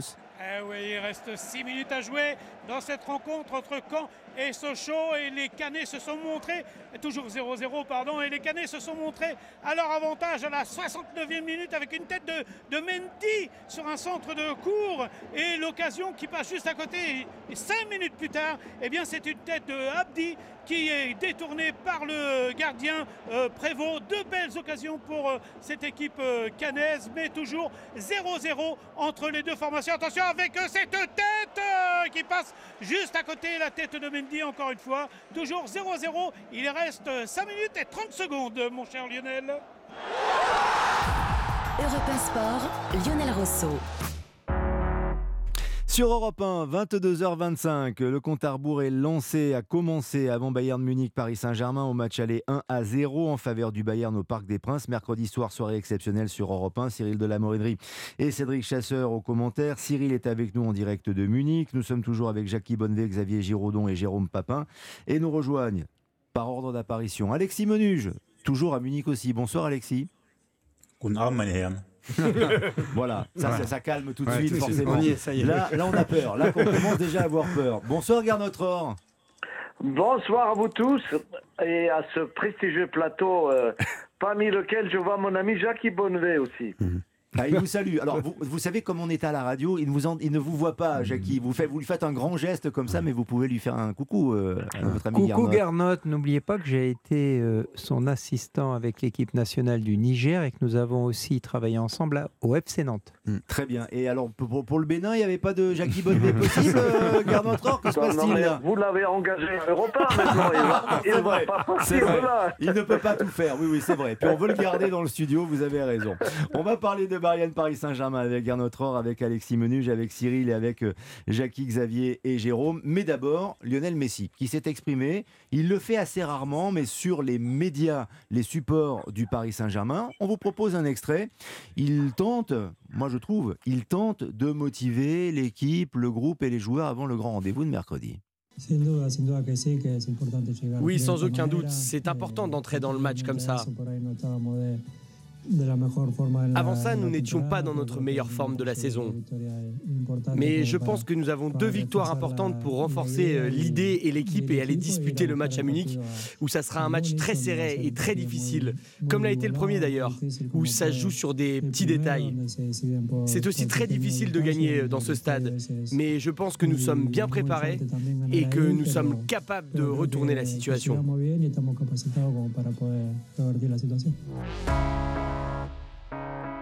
Avant de se plonger sur le cas du Bayern Munich, Lionel Messi, Jackie Bonnevet, ça peut être aussi la clé du match parce qu'on focalise sur Kylian Mbappé. Messi, l'entente d'ailleurs avec Mbappé, ce n'est pas négligeable.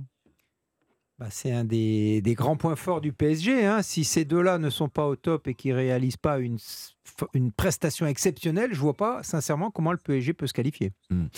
En sachant qu'il leur faudra marquer deux buts absolument pour se qualifier, ou alors un en se qualifiant au tir au but. Mais il leur faudra marquer deux buts pour se qualifier sans les tirs au but. Les nouvelles du Bayern Munich avec vous pour euh, commencer, Alexis Menuge. Dites-nous comment se comporte et quel est l'état de l'infirmerie, notamment du Bayern Munich, sachant que les Parisiens auront des supporters, des locaux des Munichois mercredi soir, si je ne m'abuse. Ah, vous voulez parler de nos amis les Bleus et Blancs de 1860 Oui, absolument. Je vous ai lu euh, dans un quotidien très connu et puis euh, on aimerait bien euh, pouvoir échanger avec vous et profiter de vos lumières. Bah, écoutez, comme ces dernières semaines, c'est-à-dire un Bayern en contrôle, en maîtrise, mais sans cette domination outrageuse qu'on a connue, c'est-à-dire cette euh, bombe torse bombée, pardon, la confiance à tous les niveaux. On a, moins l'impression que le Bayern domine son sujet comme avant. Alors on ne sait pas d'où ça vient. On a quand même pas mal de joueurs qui sont euh, pas trop satisfaits de leur sort, des joueurs qui seront sur le banc euh, mercredi soir, comme Mané, comme Serge Gnabry, Leroy Sané. donc le Bayern est en rendez-vous au niveau de ses résultats, mais au niveau du contenu, encore une fois, on a du mal à voir le Bayern archi dominer ses adversaires de la première à la dernière minute. Non, moins, on est quand même confiant parce que le Bayern n'a pas perdu un match cette saison, euh, toute compétition confondue, à domicile. C'est une équipe qui perd quand même rarement à Allianz Arena. C'est vrai que contre le PSG, ça s'était mal passé la dernière fois. Vous vous souvenez de ce 3 à 2 avec un Mbappé déjà à l'époque euh, stratosphérique. Donc euh, pour le Bayern aussi, hein, c'est le match le plus important de la saison, un match également euh, providentiel pour son entraîneur Julian Nagelsmann, qu'il a lui-même mis euh, affirmé. Pour moi personnellement, c'est le match le plus important de ma carrière jusque-là, parce qu'il va conditionner la suite de, de, de, mon, de ma carrière. Donc euh, pas mal d'interrogations ah au Bayern, un peu comme au PSG. Donc euh, on est parti pour avoir un match de fou. Oui, et Christophe Galtier, lui, n'a pas dit que c'était le match le plus important de sa carrière. Donc si mmh. Nagelsmann se prononce de cette manière, ça veut vraiment dire que là, pour le coup, c'est... c'est tout ou rien. C'est tout ou rien pour le Bayern de Munich. Dites-nous pourquoi l'équipe et les supporters du club de Munich 1860 seront supporters du Paris Saint-Germain. Parce qu'il n'aime pas du tout le Bayern, euh, que ce soit en championnat, en Coupe d'Allemagne, mais surtout en Ligue des Champions, on est toujours pour l'adversaire. Donc euh, c'est un peu devenu une tradition à Giesing, c'est le quartier sud de Munich, là où se trouve le fief euh, du 1860, qui est d'ailleurs situé à moins d'un kilomètre du centre d'entraînement du Bayern, c'est assez paradoxal. c'est vrai qu'on se réunit dans les bars de, cette, de ce quartier munichois pour croiser les doigts en faveur de l'adversaire. Donc les, les supporters des Lions, c'est leur surnom, et eh bien leur emblème, ils auront beaucoup d'entre eux auront le maillot, l'écharpe ou une tasse du Paris Saint-Germain. Extraordinaire. Ah bah ça, c'est bon pour le merchandising en plus du PSG. Donc, grâce aux supporters munichois, le mug et la casquette et, l'écharpe. Néanmoins, Gernot Rohr, ça ne fait pas peur au Bayern Munich qui a dans son ADN l'expérience des grands rendez-vous de compétition. Ça, c'est vraiment dans les, dans les tripes, dans les veines de ce club. Bien entendu, oui. C'est une tradition que le Bayern, dans les grands rendez-vous, est toujours présent. Et toutes ces victoires en Champions League depuis des années ont démontré que le Bayern ne perd pas le, bon rythme. C'est vrai que c'est un match euh, spécial et que tout est possible. On le sait du côté du Bayern avec les joueurs qu'il y a en face. Mais on a repris un peu, euh, on va dire, euh, un peu plus de confiance encore avec cette victoire à Stuttgart samedi dernier, qui n'est jamais facile à battre puisque c'est un derby du Sud et dans ce derby, souvent Stuttgart a pu aussi marquer des points. Donc le Bayern s'est imposé avec, euh, c'est vrai, juste un but d'avance, mais quand même il a montré qu'il est, qu'il est là, qu'il est dans le rythme.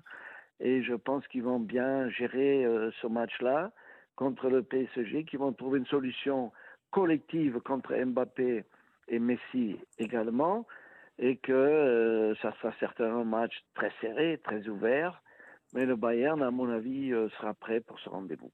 À quel type de match faut-il s'attendre, Cyril de la Morinerie, selon vous, mercredi soir sur Europe 1 Un match exceptionnel à un match où le Paris Saint-Germain, de toute façon, euh, va devoir lâcher les chevaux parce que euh, ce, premier match, ce match aller, a été euh, très très frustrant parce que le Paris Saint-Germain vient de retrouver des couleurs. D'ailleurs, Kylian Mbappé le, disait, hein, ce, match à Marseille, ça a vraiment regonflé le moral des, troupes. Et les, Parisiens ne vont pas faire n'importe quoi, mais ils vont tout faire pour bousculer l'ogre munichois. Et c'est vrai que ce milieu de terrain parisien est en train de, voilà, de monter en puissance. Ça, c'est bien aussi pour euh, distribuer de bons ballons à Kylian Mbappé. Et puis, ils font bloc hein, tout autour de, Kylian Mbappé. C'est vrai que le factory, ça sera Kylian Mbappé. Il faudra voir aussi comment Marquinhos se remet de, son mauvais coup. Il y aura le retour de Verratti qui n'a pas joué euh, contre euh, Nantes le, week-end dernier. Donc, ça fait quand même de solides arguments. Et puis, l'absence de Neymar, où certains supporters du Paris Saint-Germain se disent bah, pourquoi pas, parce que les deux s'entendent très bien. Messi, euh, Messi Mbappé, ça, lâche, ça laisse le, champ libre à Kylian Mbappé. Ce sont des matchs qui sont vraiment capables de, gagner les Parisiens. On attend donc autre chose que le match aller, mais honnêtement, il n'y a qu'un but de retard. C'est rien. C'est rien du tout, absolument. Oui, Jérôme Papa. Alors c'est rien, sauf quand vous avez Donnarumma dans les buts. Où, là, ah. vous partez avec un, aussi un désavantage, puisque c'est une boulette par match. Donc déjà, minima, vous pouvez vous dire que vous avez euh, la possibilité d'en prendre un, déjà. Avec, euh, bah, c'est ça, hmm. c'est une boulette par match. C'est hein. votre point de vue, euh, c'est pour ça que je l'exprime. On, le respecte. Et, après, l'autre hmm. l'autre chose par rapport à Verratti, je suis un peu plus en retrait par rapport à ce que dit Cyril, parce que Marco Verratti, le problème, c'est que c'est euh, quand même un coup en haut, un coup en bas, et c'est surtout le risque aussi, à tout moment, euh, que ça se termine avec un carton. Carton, voilà. même qui finisse pas Ça va jouer sur quoi, en fait, ce, match, selon vous, Xavier D'abord, c'est un grand match, euh, un match énorme, il a dit Cyril. Ça va jouer sur l'intensité, l'impact physique, d'abord. que Paris et Mbappé, le, le Mbappé SG, on pourrait l'appeler comme ça, soient amenés à marquer, il n'y a pas de souci. En revanche, que le Bayern marque également, je crois qu'il tourne quasiment à 3 buts par match en championnat, à quelques encablures près, pratiquement. Euh, c'est pas rien. Euh, donc ils vont marquer les, Munichois, c'est sûr. Euh, Paris va marquer également. La différence, elle se fera. J'ai bien aimé ce qu'a dit Sergio Ramos. C'était après la défaite face à Monaco, lorsqu'il a pris la parole en disant le plus haut niveau, il sait de quoi il parle. Et là, il joue, donc il a une légitimité encore plus grande. C'est dans l'impact physique, dans ce qu'on donne, dans le body language, la capacité à surtacler sur un partenaire. C'est comme ça que le Real Madrid a gagné des Champions League. C'est pas seulement sur le talent d'un joueur. C'est-à-dire que miser sur le doublé d'Mbappé, ok, mais vous pouvez avoir un triplé de Leroy mmh. Sané de l'autre côté. Ou, de Nabri. Ou de Choupeau ou d'autres, à Moussiala qui est au top. Donc voilà, donc je pense que la différence, elle se fera non pas dans la capacité à attaquer, mais dans la capacité à défendre, je pense. Jackie Bonnevet, le supplément d'âme est du côté du Bayern Munich. Ça se joue sur quoi ce match bah, L'avantage, il est acquis. Ben, malheureusement, et j'espère vraiment me tromper, l'avantage, il est au Bayern de Munich. Le Bayern de Munich n'a pas perdu un seul match euh, à l'Alliance Arena, il me semble. 13 mois. Pardon? 13 mois qu'ils n'ont pas perdu un match. Donc euh, bon, Vous pouvez être interrompu quand même, à tout moment par Alexis Menu s'il y a une erreur. C'est quand même compliqué. Euh, j'ai regardé leur dernier match contre Stuttgart, parce que j'avais d'ailleurs, entre guillemets, trois Japonais dans le club de Stuttgart, que j'ai eu euh, avec la sélection nationale du Japon. Les, je dirais que les Munichois, ils ont géré. Mmh. mais ce qui m'a surtout impressionné, c'est qu'à un moment, ils ont fait des changements. Et j'ai vu rentrer Sané, Mané, Niabri. Euh, bon, euh, ils ont un banc euh, qui est supérieur au, PSG, c'est incontestable. Gravenberg, on ne le connaît pas vraiment, mais c'est quand même pas mal non plus. Donc, ce qui est quand même frappant, c'est la qualité de l'effectif. Et puis, une dernière chose, que ce soit L'Oréal, le Bayern, ils ont une espèce d'ADN Champions League qui me fait un petit peu peur. Donc, j'espère vraiment me tromper, mais je pense que ça va être très, très compliqué pour le PSG. La confiance est munichoise, Alexis Menuge?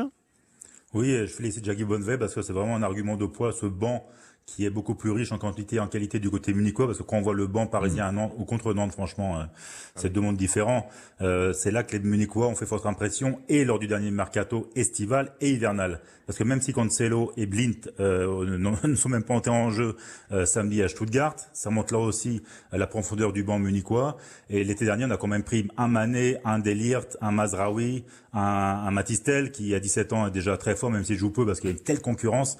Mais euh, je veux rassurer quand même Xavier, euh, si Gnabry où euh, Zané met trois buts euh, mercredi, euh, moi je me mets tout nu à Allianz Arena. Ah, mais alors, c'est noté. Non, non, Alors non, mais écoutez, c'était- je, c'était un exemple. moi, vous voyez, je, je, je, vous dis pas que j'étais en, Moussiala, train- que j'étais en de m'endormir, mais ça, ça m'a réveillé quand même. vous voyez euh, Surtout que non pas que j'ai une image, bon courage, hein, mais tout je me dis que tout est possible. Faites attention, vous pourriez le regretter, mon cher Alexis Allez, on dit Menuge. 4 buts de, de Bappé, 3 buts de, de Ça peut Nabri. aller très très vite. On va- je pense qu'on va rigoler cette semaine. hein.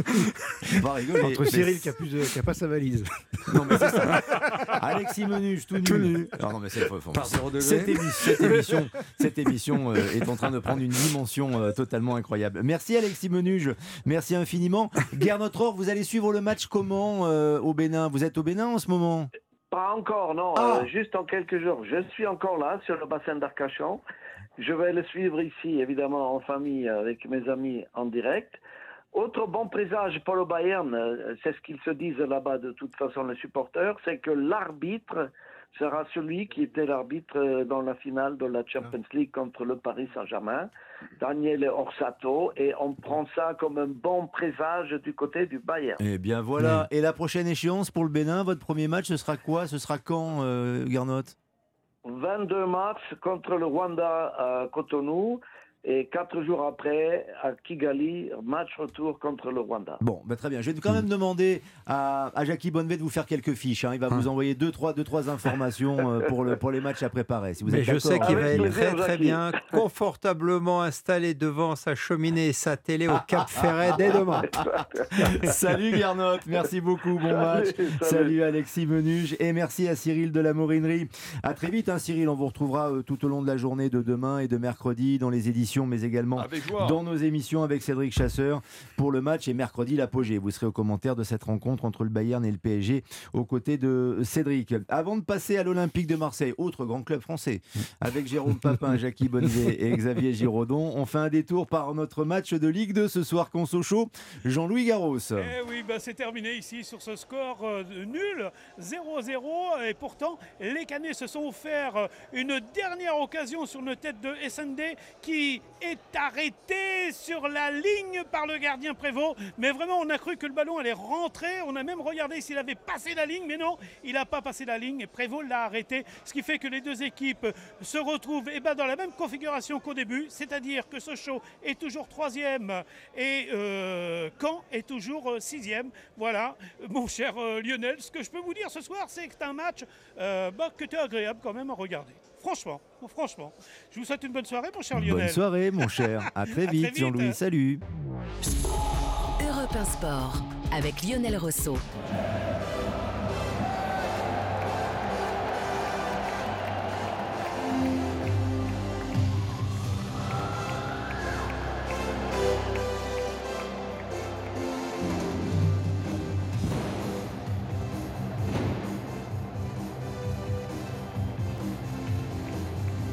Je profitais vraiment du générique. Je trouvais que l'ambiance du stade Vélodrome avec le jump de Van Halen euh, Ça nous marche allait toujours. très très bien. Ça marche toujours. Un petit peu de musique, ça adoucit les mœurs. euh, Jackie Bonnevet, non? Oui, et c'est Bernard Tapie euh, lors du premier match. euh, c'est l'histoire, l'histoire de cette de cette chanson. Ouais, hein. absolument. Euh, premier match, nous Pour recevons, booster, nous recevons l'AS Monaco. un ancien joueur de l'Olympique de Marseille, Nous Jackie recevons l'AS. Monaco, Ouais. que nous battons, il me semble, 3 à 1. Et c'est la première fois que Bernard Tapie et son équipe ont mis cette, euh, cette chanson avant le match. Voilà. Et qui est toujours présente, et c'était, il me semble, en 86-87. 86, oui, absolument. Ça correspond avec. euh, Un peu- un d'historique, quoi, hein. Non, non, mais très bien. Bah, non, mais attendez, Mais- vous avez vécu ça, vous l'avez vécu Magnifique. cette histoire Je au début, pas. Jackie. Ouais. Oui. Jackie Bonnevet, joueur de Bien l'Olympique sûr. de Marseille. Ah, ça, ça, je, ça, ça, vous savais. saviez. Panini, mais l'histoire du jump, vu. vous connaissiez pas. Non, jump, non. Je savais Non, pas que c'était ça. à l'occasion d'un. Et c'est vrai que c'est toujours entraînant et on écoute toujours cette chanson avec quelque part. Ça nous prépare, quoi. Ça nous prépare à la fête, à- ça nous prépare au match, ça nous prépare à, à avoir ce public fantastique avec un tifo le dernier. Les, les derniers sont assez exceptionnels. Alors, il n'y avait pas de jump au Roison Park hier. Néanmoins, les Marseilles ont été euh, galvanisés puisqu'ils se sont imposés 1-0 à Rennes. Avec d'ailleurs un but sur lequel on va revenir dans sa conception, puisque les Rennais ont été surpris avec un coup franc joué euh, rapidement. Mais d'abord, je voudrais juste qu'on s'attarde un tout petit peu sur le classement, sur l'aspect arithmétique, Jérôme Papin. Le PSG est premier avec 63 points. Marseille, deuxième avec 55 points. Puis on a Monaco à 51. On a Lens à 51. On a Rennes à 46 points. Il n'y aurait pas un petit mini break là de la part des Marseillais? Ah bah c'est surtout que euh, comme euh, ils n'étaient pas montés dans les deux bus précédents, c'est sûr que euh, là ils sont enfin réussi à, prendre le volant du break et, de pouvoir construire une route qui leur permet, si ce n'est d'avoir une autoroute, en tous les cas si maintenant ils font plus de sortie de route, ils peuvent aller au bout, c'est-à-dire la deuxième place, et donc qualification directe pour la Ligue des Champions. Ce qu'ils ont fait à Rennes dans le jeu, le match n'était pas des plus extraordinaires. Par contre, collectivement, ils se sont retrouvés. Valentin Rogier l'a d'ailleurs dit, on se devait pour nous mais pour notre public, euh, une revanche. Et puis, vous en parliez, on va en reparler, mmh. ce but, il est presque en contre-image de ce que Marseille nous a présenté mmh. face à Paris lorsqu'ils en prennent trois à la piole. Et alors, face à Annecy, on n'en parle même pas. C'est-à-dire une équipe presque en, mode de confiance retrouvée d'un seul coup, bien aidée, il est vrai, par une défense euh, apathique du côté de, du Stade Rennais. Mais j'ai trouvé que cette équipe euh, marseillaise avait su, sur ce match-là, peut-être, signer sa saison de manière correcte. Oui, quand vous filez la métaphore comme ça, mmh. mon cher euh, Jérôme Papin, vous êtes convaincant. Mmh. vous n'êtes pas toujours, mais là, sur l'Olympique de Marseille, vous êtes particulièrement convaincant, je tiens, je tiens à vous le dire. Il a raison. Bien sûr. non, mais même si c'était pas le Xavier Giraudon, le meilleur match de la saison, c'est loin de là. C'est l'un des plus importants, incontestablement. Euh, moi, j'ai jamais été inquiet pour ce Marseille-là parce que je trouve qu'ils ont des systèmes de jeu euh, bien ancrés au niveau des joueurs. Ils ont des joueurs polyvalents. Lorsqu'on voit un latéral droit qui passe à gauche. Euh, et qu'à l'arrivée, il, il, se passe quasiment rien. On voit la capacité à être dans le dépassement de fonction, la mentalité. Oui, ils ont perdu. Alors tout à coup, le prisme de Paris a fait qu'on s'est dit tiens, mais Marseille n'est pas. Bah oui, c'est pas une infamie que d'être deuxième, c'est-à-dire premier du championnat normal. Pour moi, cette équipe est la meilleure des autres. Voilà, c'est tout. On peut tourner le problème dans tous les mmh sens. Il y a plus de talent individuel stricto sensu à Monaco, mais il n'y aura pas cette continuité-là. Il manque un peu de banc à Lens et on pioche un peu dès qu'il manque un ou deux joueurs. À Marseille, il y a tout ça. Vous y rajoutez la ferveur populaire. Pour moi, c'est une équipe qui va finir deuxième parce que c'est sa place. Et le petit supplément d'âme par rapport le supplément au suivant, par rapport à Monaco, par rapport à Lens également. Oui, oui, hmm. mais qui est aussi euh, insufflé par le coach. Lorsqu'on voit Sergio sur le but, ce qui se passe, ce coup franc, on en parlera tout à l'heure. Bien sûr que c'est travaillé. Et une équipe mature, il l'a dit, Bruno Genesio a tout dit. C'est pas le plafond de verre de Rennes. On a été battu par une équipe qui était plus mature, plus hmm. structurée, qui avait plus de repères que nous.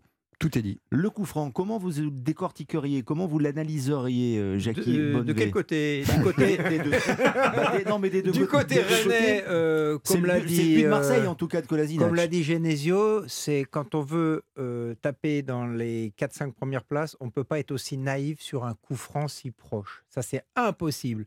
C'est un manque d'expérience et de la naïveté, et c'est très désagréable parce que ça permet à l'adversaire de prendre davantage sur une action euh, d'enfant. Mmh. Alors pour les Marseillais, je dirais que c'est bien joué. L'arbitre n'est pas obligé de siffler. Ça, faut le savoir, faut bien connaître le règlement. Et il n'est pas obligé de dire attendez mon coup de sifflet pour jouer le coup franc. Non. Et puis il y a dans la gestuelle de l'arbitre, c'est ce qui a été signalé. Euh, il a jamais dit de pas jouer, il a jamais dit d'attendre. Il a simplement laissé jouer. Et à partir de là, les Rennais ont été surpris et notre défenseur Colasinac à l'affût, qui la pousse au fond, mais qui la pousse au fond. Euh, euh, je crois que même Jérôme l'aurait mise. Hein. c'est gentil. Non, si, si, vous auriez fait, vous l'auriez fait, Jérôme. Oh, suis sûr. J'aurais pu, mais ah, juste une petite chose par rapport, parce que euh, comme tout le monde, j'ai re-revu, re-revu, etc. Il y a une chose qui m'a quand même stupéfaite, c'est que si vous regardez les images, Steve Monanda, deux fois, Alerte Mais oui, parce ses défenseurs. Deux fois, deux fois, il les alerte. Et ils sont alignés. En Ils sont alignés. En randonnion. Et, ce, qui, ce que disait, c'était intéressant par rapport à l'analyse de, l'ancien coach que, tu étais, euh, Jackie, c'est que juste une chose, juste par contre, l'arbitre peut faire signe euh, à mon sifflet. Oui. Exactement. Ça, hein. Oui, bien sûr, mais il ne l'a pas fait. Oui, il ne l'a pas fait. Non, mais il peut. Pas une obligation. Voilà, il n'y a pas, pas d'obligation. Et par contre, en fait, est-ce que ce serait pas simplement un alignement, le, fait de, d'avoir, de, vouloir mettre hors jeu les, les Marseillais qui, qui, qui, piègent finalement cette équipe rennaise? Non, mais il n'y a aucun des joueurs qui a senti le coup. Il n'y a aucun des joueurs rennais qui a pu anticiper en mettant il y a simplement un peu hein, qui, décale mais un tout petit peu. Il doit juste se décaler. Il doit juste se décaler. après, je ne suis pas complètement d'accord parce que c'est quand même techniquement très juste. Hein. Vous dites pour le mettre. Mais la passe est bonne. Ah non, mais la passe est parfait. Il y a quand même 10, maillots rouges. Non, mais si la passe est moyenne. Il faut être au deuxième poteau. mais ils ont de Pour la finition, je suis d'accord. Mais la passe, elle est très très belle. La passe est superbe. Alors, pour revenir aux Marseillais, moi, je suis tout à fait d'accord à, ce que tu as dit, euh, que ce soit Jérôme et, Xavier. Mais il y a quand même dans le supplément d'âme, il y a cette équipe marseillaise a le rebond. Ça veut dire que quand Mm. ils font des performances complètement ratées, deux défaites de suite, celle de Paris, ok, on l'encaisse, les supporters l'ont encaissé. Bien entendu que les supporters n'ont pas encaissé cette défaite face, face à Annecy parce que depuis euh, 10 ans, depuis euh, euh, Didier Deschamps en 2012, il me semble, ils n'ont rien gagné. Ils avaient gagné la, la, Coupe de la la Ligue. Coupe, de, de la Ligue. De la Ligue. Oui. Donc c'était le moment ou jamais pour enfin, enfin récupérer un titre. Mais surtout, ils réagissent. N'oubliez pas, bon, ils ont réagi, ils ont très bien réagi à Rennes, mais souvenez-vous, après Tottenham, J'y pensais. Tottenham, ils prennent un but qui peut les psychologiquement les, les détruire parce qu'ils sont éliminés de la Champions League et de l'Europa League en finissant quatrième. Et le match suivant, ils battent Lyon et le match d'après, ils vont gagner à Monaco. Ça veut dire que cette équipe de Marseille a du rebond, cette équipe de Marseille a une âme. Et je pense que c'est très important que les équipes, après de tels échecs, se reprennent très rapidement. Et là, quand on parle du supplément d'âme, je suis tout à fait d'accord, euh, il montre quelque chose d'assez extraordinaire dans le rebond. Ce que les autres n'avaient pas ce week-end, parce qu'ils ont joué en dernier. Giraudon. Euh, Monaco accroché, après Leverkusen, c'est dur pour une très belle équipe de Monaco. Lens qui cale également. et vous jouez. Rennes, et tout le monde dit tiens, si Rennes gagne, euh, moi j'ai vu bêtement le classement, Rennes revient à 3 points. Ok, Oui, oui. mais je me suis dit tiens, si Marseille gagne, euh, Marseille prend 9 points d'avance. Donc euh, je pense que si tu es Marseillais, ce match-là, il est plus facile, entre guillemets, à jouer que Rennes qui est dans l'obligation de gagner. Il y Mais avait faut un une petit force de- joker il faut une force de réaction tout de même, parce Tout à que, fait, non, comme non, le mais- disait avec perfidie Jérôme Papin Non, tout mais- à l'heure, les deux matchs précédents de l'Olympique de Marseille, Annecy et le Paris Saint-Germain, Mais encore- fait très mal, mais Xavier. Je suis d'accord, mais encore une fois, le match, euh, celui de Paris, arrivé au milieu d'une semaine compliquée, après la gifle face euh, au Paris Saint-Germain, on savait que le PSG allait être en mode Ligue des Champions, on le savait. Il y avait Mbappé, tout le monde allait. Je m'attendais pas à un match à sens unique, mais on s'attendait à ce genre de match. Annecy perdre au tir au but, ça peut arriver. C'est une... combien de matchs loupés par c'est l'OM que t'es depuis mené, le début de l'année C'est surtout que non mais, mené, Jérôme, non mais d'accord, mais combien de matchs ratés depuis le début de la saison Vraiment ratés, de d'énormes contre-performances. Hormis la Champions, si on part du principe que Il y a Marseille. peut-être le match contre Nice, la première mi-temps, Ok, alors en effet, euh, où il se plante. Il y a peut-être le Trois, match je dirais, contre... maximum Ouais, voilà, c'est ça, trois Bon, matchs. d'accord. Ouais, Donc on a le droit sur une saison de louper trois matchs. Alors, ce qu'il faut signaler aussi, c'est que chaque fois que Marseille perd, et les, les gens disent Ouais, mais physiquement, leur Ah oui. jeu, il est intense, Ah ils ben vont non, pas résister, il y a une débauche d'énergie, etc. Souvent, on se dit ça. Mais le match d'après, quand ils sont performants, on parle plus de le- du côté athlétique. Simplement pour dire qu'ils peuvent rater des matchs, on peut rater Mm. des matchs, même contre Annecy, ça peut arriver. Mais ce qui est surtout extraordinaire pour moi, c'est la manière dont ils se reprennent très rapidement en ayant.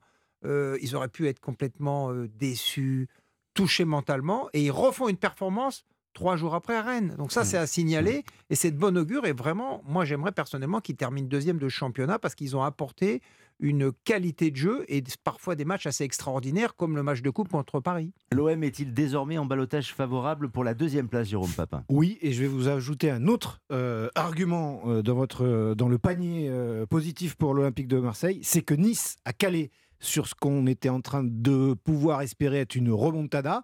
Donc, c'est pas les Niçois qui vont faire le retour impossible. Lyon, qui l'a fait durant quelques années, à revenir sur les dix dernières journées et aller chercher la... tro- Là, c'est terminé. Et puis tout pour la Lyon, c'est objectif coupe. Ouais, non, non, voilà. Mm. Donc ça c'est Mm. donc ça veut dire que pour l'OL, pour l'OM pardon, il n'y a pas en plus euh, de, de, de Jaguar lancé à pleine vitesse derrière pour essayer de revenir. Voilà. Donc maintenant, il va falloir mettre le Attention à rétroviseur. Monaco. Oui, Ouais. mettre le rétroviseur. Ouais. Mais Alors- vous avez 4 points Ouais, pour gérer Monaco. Alors Monaco, ils sont capables de tout. C'est une équipe extraordinaire. Hein. Ouais. Ils sont capables euh, de tout gagner hein, cet effectif-là jusqu'au bout. Ils peuvent gagner tous les matchs. Mais t'as plus C'est- 4. Je, je pense que c'est la seule équipe d'ailleurs qui à la régulière est capable de battre par exemple deux fois le Paris Saint-Germain. Monaco est capable de ça. En revanche, Monaco peut faire nul à 3 également.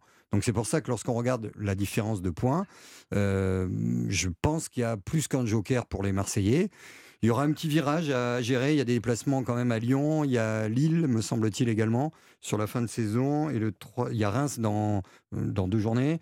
Voilà, il y a quand même quelques matchs un Oui. peu épineux. Enfin, mais, Lyon- mais à plus Lyon, on va arriver, plus le donc, printemps euh, va arriver, plus cette équipe-là va se dire. Mais même ces joueurs-là, vous vous rendez compte, ils ont été un peu en difficulté en Champions Mhm. League, mais parce qu'il y avait aussi. euh, euh, bah, euh, un championnat peut-être un peu difficile au regard de cet effectif, de cette tactique mise en place cette année. Mais peut-être qu'ils se disent, tiens, avec cette équipe-là et deux, trois renforts, comme c'est le faire le président, on est capable peut-être d'avoir un autre rôle la saison prochaine, d'être tout de suite en Champions League et deuxième et pas troisième. Donc j'y crois. Balotage favorable donc pour l'Olympique de Marseille à l'unanimité avec Jackie Bonnevet, Jérôme Papin Xavier Giraudon. Mais il reste 12 journées, il reste 12 matchs et il peut encore se passer énormément de choses. J'en profite aussi, 22h52 sur Europe 1, nous sommes en direct. Avant la rencontre de mercredi en Ligue des Champions pour le PSG au Bayern, Marquinhos et Hakimi sont aptes nous dit-on, du côté du Paris Saint-Germain. Donc euh, Hakimi qui postule sur le côté droit. Moukiele, euh, il semble que ce soit jouable euh, également, mais pour Marquinhos, où il y avait quelques inquiétudes, il sera, présent, le, capitaine. Il devrait démarrer donc mercredi face au Bayern Munich en huitième finale de retour de la Ligue des Champions. Europe Lionel Rosso. Et quelques minutes encore avant les informations de 23h sur Europe 1 avec Xavier Giraudon, Jérôme Papin et, Jackie Bonnevet pour parler de Ligue 1, pour parler de football et pour parler de Montpellier. Pourquoi de Montpellier? Parce qu'on aime bien ce club, euh, déjà, euh, une équipe euh, plutôt sympa, mais surtout parce que Montpellier fait une remontée depuis le bas de classement assez impressionnante depuis que Michel Derzakarian est arrivé. Alors ça fait assez peu de temps en effet, Romain Pitot avait été euh, remercié, euh, on voyait Montpellier euh, parti pour rejoindre les bas-fonds de ce, classement, sauf que là on a le sentiment que Derzakarian a relancé complètement Montpellier. 13e au classement avec 30 points maintenant quand le 18e Ajaccio est à 21 ou le 17e Auxerre est à 22. Il a même réussi à relancer Casery qui était au fond, non, mais qui, était au fond du sac, c'est vrai, Jackie Bonnevet, et qui, mais qui n'arrête pas de planter des buts. Moi, je trouve qu'il a fait bah, un évidemment qu'il a relancé, Michel, évidemment qu'il a relancé euh, le club de Montpellier. Quatre matchs, trois victoires, un nul, un nul à la maison contre Lens, qui n'est pas une contre-performance. Alors c'est vrai, il a battu trois, Brest, Angers. Enfin, il a battu son équipe, a battu trois équipes qui ne sont hein. pas les premiers, mais c'est des mhm. concurrents directs. Donc c'est ce qui est important. Trois clean sheets. Donc c'est vrai que c'est quand même assez incroyable. Bon, n'oublions pas qu'ils ont bien recruté au mercato. Ils étaient moyens défensivement. Ils ont pris trois joueurs défensifs. Le gardien Lecomte qui revient à la maison. Ça, c'est fort. Ils ont pris Kouyaté qui était à Metz, qui est solide, qui apporte. Et l'arrière gauche, Silla. Donc déjà sur les cinq entre guillemets de la défense, ils en ont trois qui jouent. Donc ils ont déjà aussi fait un bon recrutement. Et puis surtout, comme je l'ai dit, je pense que Michel, l'adaptation, elle était immédiate. Hein. Il revient à la maison, il connaît tout le monde il a certainement mis, que vous sachiez, quand j'ai su qu'il y avait un, sujet sur euh, Michel Derzakarian, que je connais bien, je ne suis pas ami, mais on se connaît très bien, je l'ai appelé, et je lui ai dit, en, je l'ai appelé à 20h, je lui ai dit, qu'est-ce que tu peux me dire sur ce que tu as apporté? Il dit, bah déjà, il faudra se calmer parce que c'est pas encore gagné. Mais j'ai essayé d'amener cette intensité que nous n'avions peut-être pas. J'avais observé Montpellier, bien entendu, comme il a eu quatre mois de break après son départ de, Brest. Il m'a dit j'ai amené l'intensité et puis j'ai amené aussi la volonté de course que tout le monde défend, tout le monde mette l'intensité dans la course. J'ai donné les règles du jeu et ceux qui s'adaptaient pas, eh ben ils ne jouaient pas. Il a même parlé de certains joueurs qui avaient un poids un peu supérieur à la normale. Donc lui, à partir de là, il est clair, direct, franc, loyal. On le connaît, Michel Derzakarian. Et c'est pas aussi de. Peut-être que les dirigeants se disent aussi, quand ils ne l'ont pas conservé à la fin de son contrat, n'oubliez pas qu'il avait fait un parcours assez extraordinaire depuis 4 ans, en finissant chaque fois quatrième, mmh sixième, septième, huitième. Il y avait peut-être aussi une usure, mais il revient et il propulse pratiquement Montpellier bientôt dans les dix premiers. Donc oui, c'est extraordinaire. Et ça n'a pas été facile aussi l'après d'Erzakarian, quand Olivier Dalloglio qui pour lui, il n'est pas resté très longtemps, mais ça me semblait pas non plus un échec. Pourquoi? Parce qu'il faut pas oublier que lui, il est arrivé, il a perdu dans la foulée la Laborde et Delors. Mmh, Donc c'était compliqué. Donc il a été remercié. On a mis Pito entre-temps, qui, pour différentes raisons, ça s'est pas bien passé. Le club, je pense qu'il a eu peur de descendre et ils ont rappelé Michel Derzakarian qui était libre. Et c'était le bon plan pour que des Montpelliérains se maintiennent. On va penser confortablement maintenant, même si Michel m'a dit tout à l'heure, c'est pas gagné, il nous faut continuer dans cet esprit-là. Où est-ce que c'est le travail d'un vrai bon consultant, Jérôme Papin ouais, Un carnet bien rempli, connaissances. Mais, mais, mais, bien, mais, mais, je suis entièrement. Jackie Bonnevet, téléphone chargé. Il sait qu'on va parler de Montpellier et de Derzakarian, il appelle Michel Derzakarian. Il sait qu'on va parler du Bayern Munich, il appelle ses anciens joueurs japonais de Stuttgart qui ont joué contre le Bayern Munich. Non mais attends. Mais, mais c'est bien moi, je dis merci Jackie. Mais, Jackie, moi je dis merci. Mais, c'est bien pour ça que. Mais c'est bien pour ça que Jackie est important, tout comme Michel. Oui, exactement. Non, mais il faut le signaler parce que c'est un métier tellement difficile. 11 entraîneurs qui ont été remerciés. Quand il y a un entraîneur français qui fait des résultats, je pense qu'il est bien de le signaler, de le mettre en valeur. Partout où il passe, il fait des résultats. Voilà. Euh, lorsque vous prenez Michel Derzakarian, vous savez pourquoi vous le prenez. Il a fait du bon boulot à Nantes, en Clermont. Il a fait du bon boulot à Clermont. Il a fait du bon boulot à Brest. Il a fait du bon boulot à Montpellier. Et cette image de c'est quoi un entraîneur défensif et Mais c'est ça. C'est complètement débile. Ouais, mais c'est débile. et vous avez le droit. C'est pas parce que parce que vous n'allez pas coacher euh, Marseille, Paris ou Monaco que vous êtes un entraîneur défensif, au moins un effectif. Moi, ce que j'aime chez un entraîneur, et je parle parce que je sais que vous, êtes complètement sur cette ligne-là, c'est faire progresser un effectif, faire progresser des joueurs. Lorsque vous faites une mauvaise saison avec un bel effectif, ça m'emmerde. En revanche, quand je vois un entraîneur qui prend une équipe comme Montpellier, qui gagne 3 matchs sur 4, qui met de l'intensité, de la vie, qui met cette espèce de, faux fiant avec Azri en 9, 9,5, ouais. tiens Savanier, il le replace dessous, il dit bah, Ma vie Didi, tu vas être un joueur de, de séquence de match, tu peux être un titulaire de deuxième mi-temps. Voilà, et finalement, et comme il parle peu, bien, et qu'il en impose, eh bien on l'écoute. Et comme il connaît la famille, Nicolas en plus il est chez lui, et ce qu'il fait c'est magnifique. Non, puis ça a été très pertinent de faire revenir le compte par exemple, c'est vrai, le, le choix, de ce gardien-là qui va peut-être se relancer, qui sait. Hein.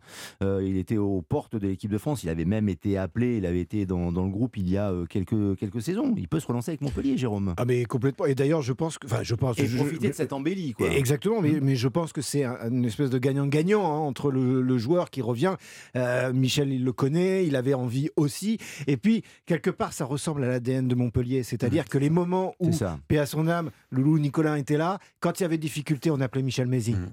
Quelque part, ce club-là, c'est une famille. Exactement, Xavier, c'est une mmh. famille. Et donc là, il y avait, euh, la famille était, était en danger. Eh bien, on, on a rappelé celui qui connaissait le mieux euh, la famille et la capacité à mettre en place ce qu'il faut pour éviter que la maison brûle. Et c'est un bon entraîneur, Michel C'est un très très bon entraîneur. Trop défensif, ni offensif, ou ce que tu, ou ce que tu veux. Bon oui, et puis l'ADN du club de Montpellier, on parlait de Lolo Nicolin, c'est aussi le goût de l'effort, du travail qui est récompensé. Mm. Et je pense que Michel, il a voulu euh, que tous les joueurs se remettent vraiment au travail. Mm. Et quand je dis au travail, c'est pas à l'entraînement, c'est sur le terrain, la récupération de la balle, la volonté de faire ces efforts, ces courses que l'on s'appelle caserie, que l'on s'appelle savanier, que l'on s'appelle n'importe quel joueur, il faut absolument travailler pour l'équipe et c'est ce que Michel a réussi à transmettre. Il a réussi à le faire avec Montpellier 13e. Merci de nous avoir accompagnés. Merci Jackie Bonnevet, merci Xavier Giraudon, merci Jérôme Papin et merci à tous de nous avoir euh, suivis. Les informations de 23h dans un instant, mais je vous renvoie aussi à l'émission de référence sur les médias.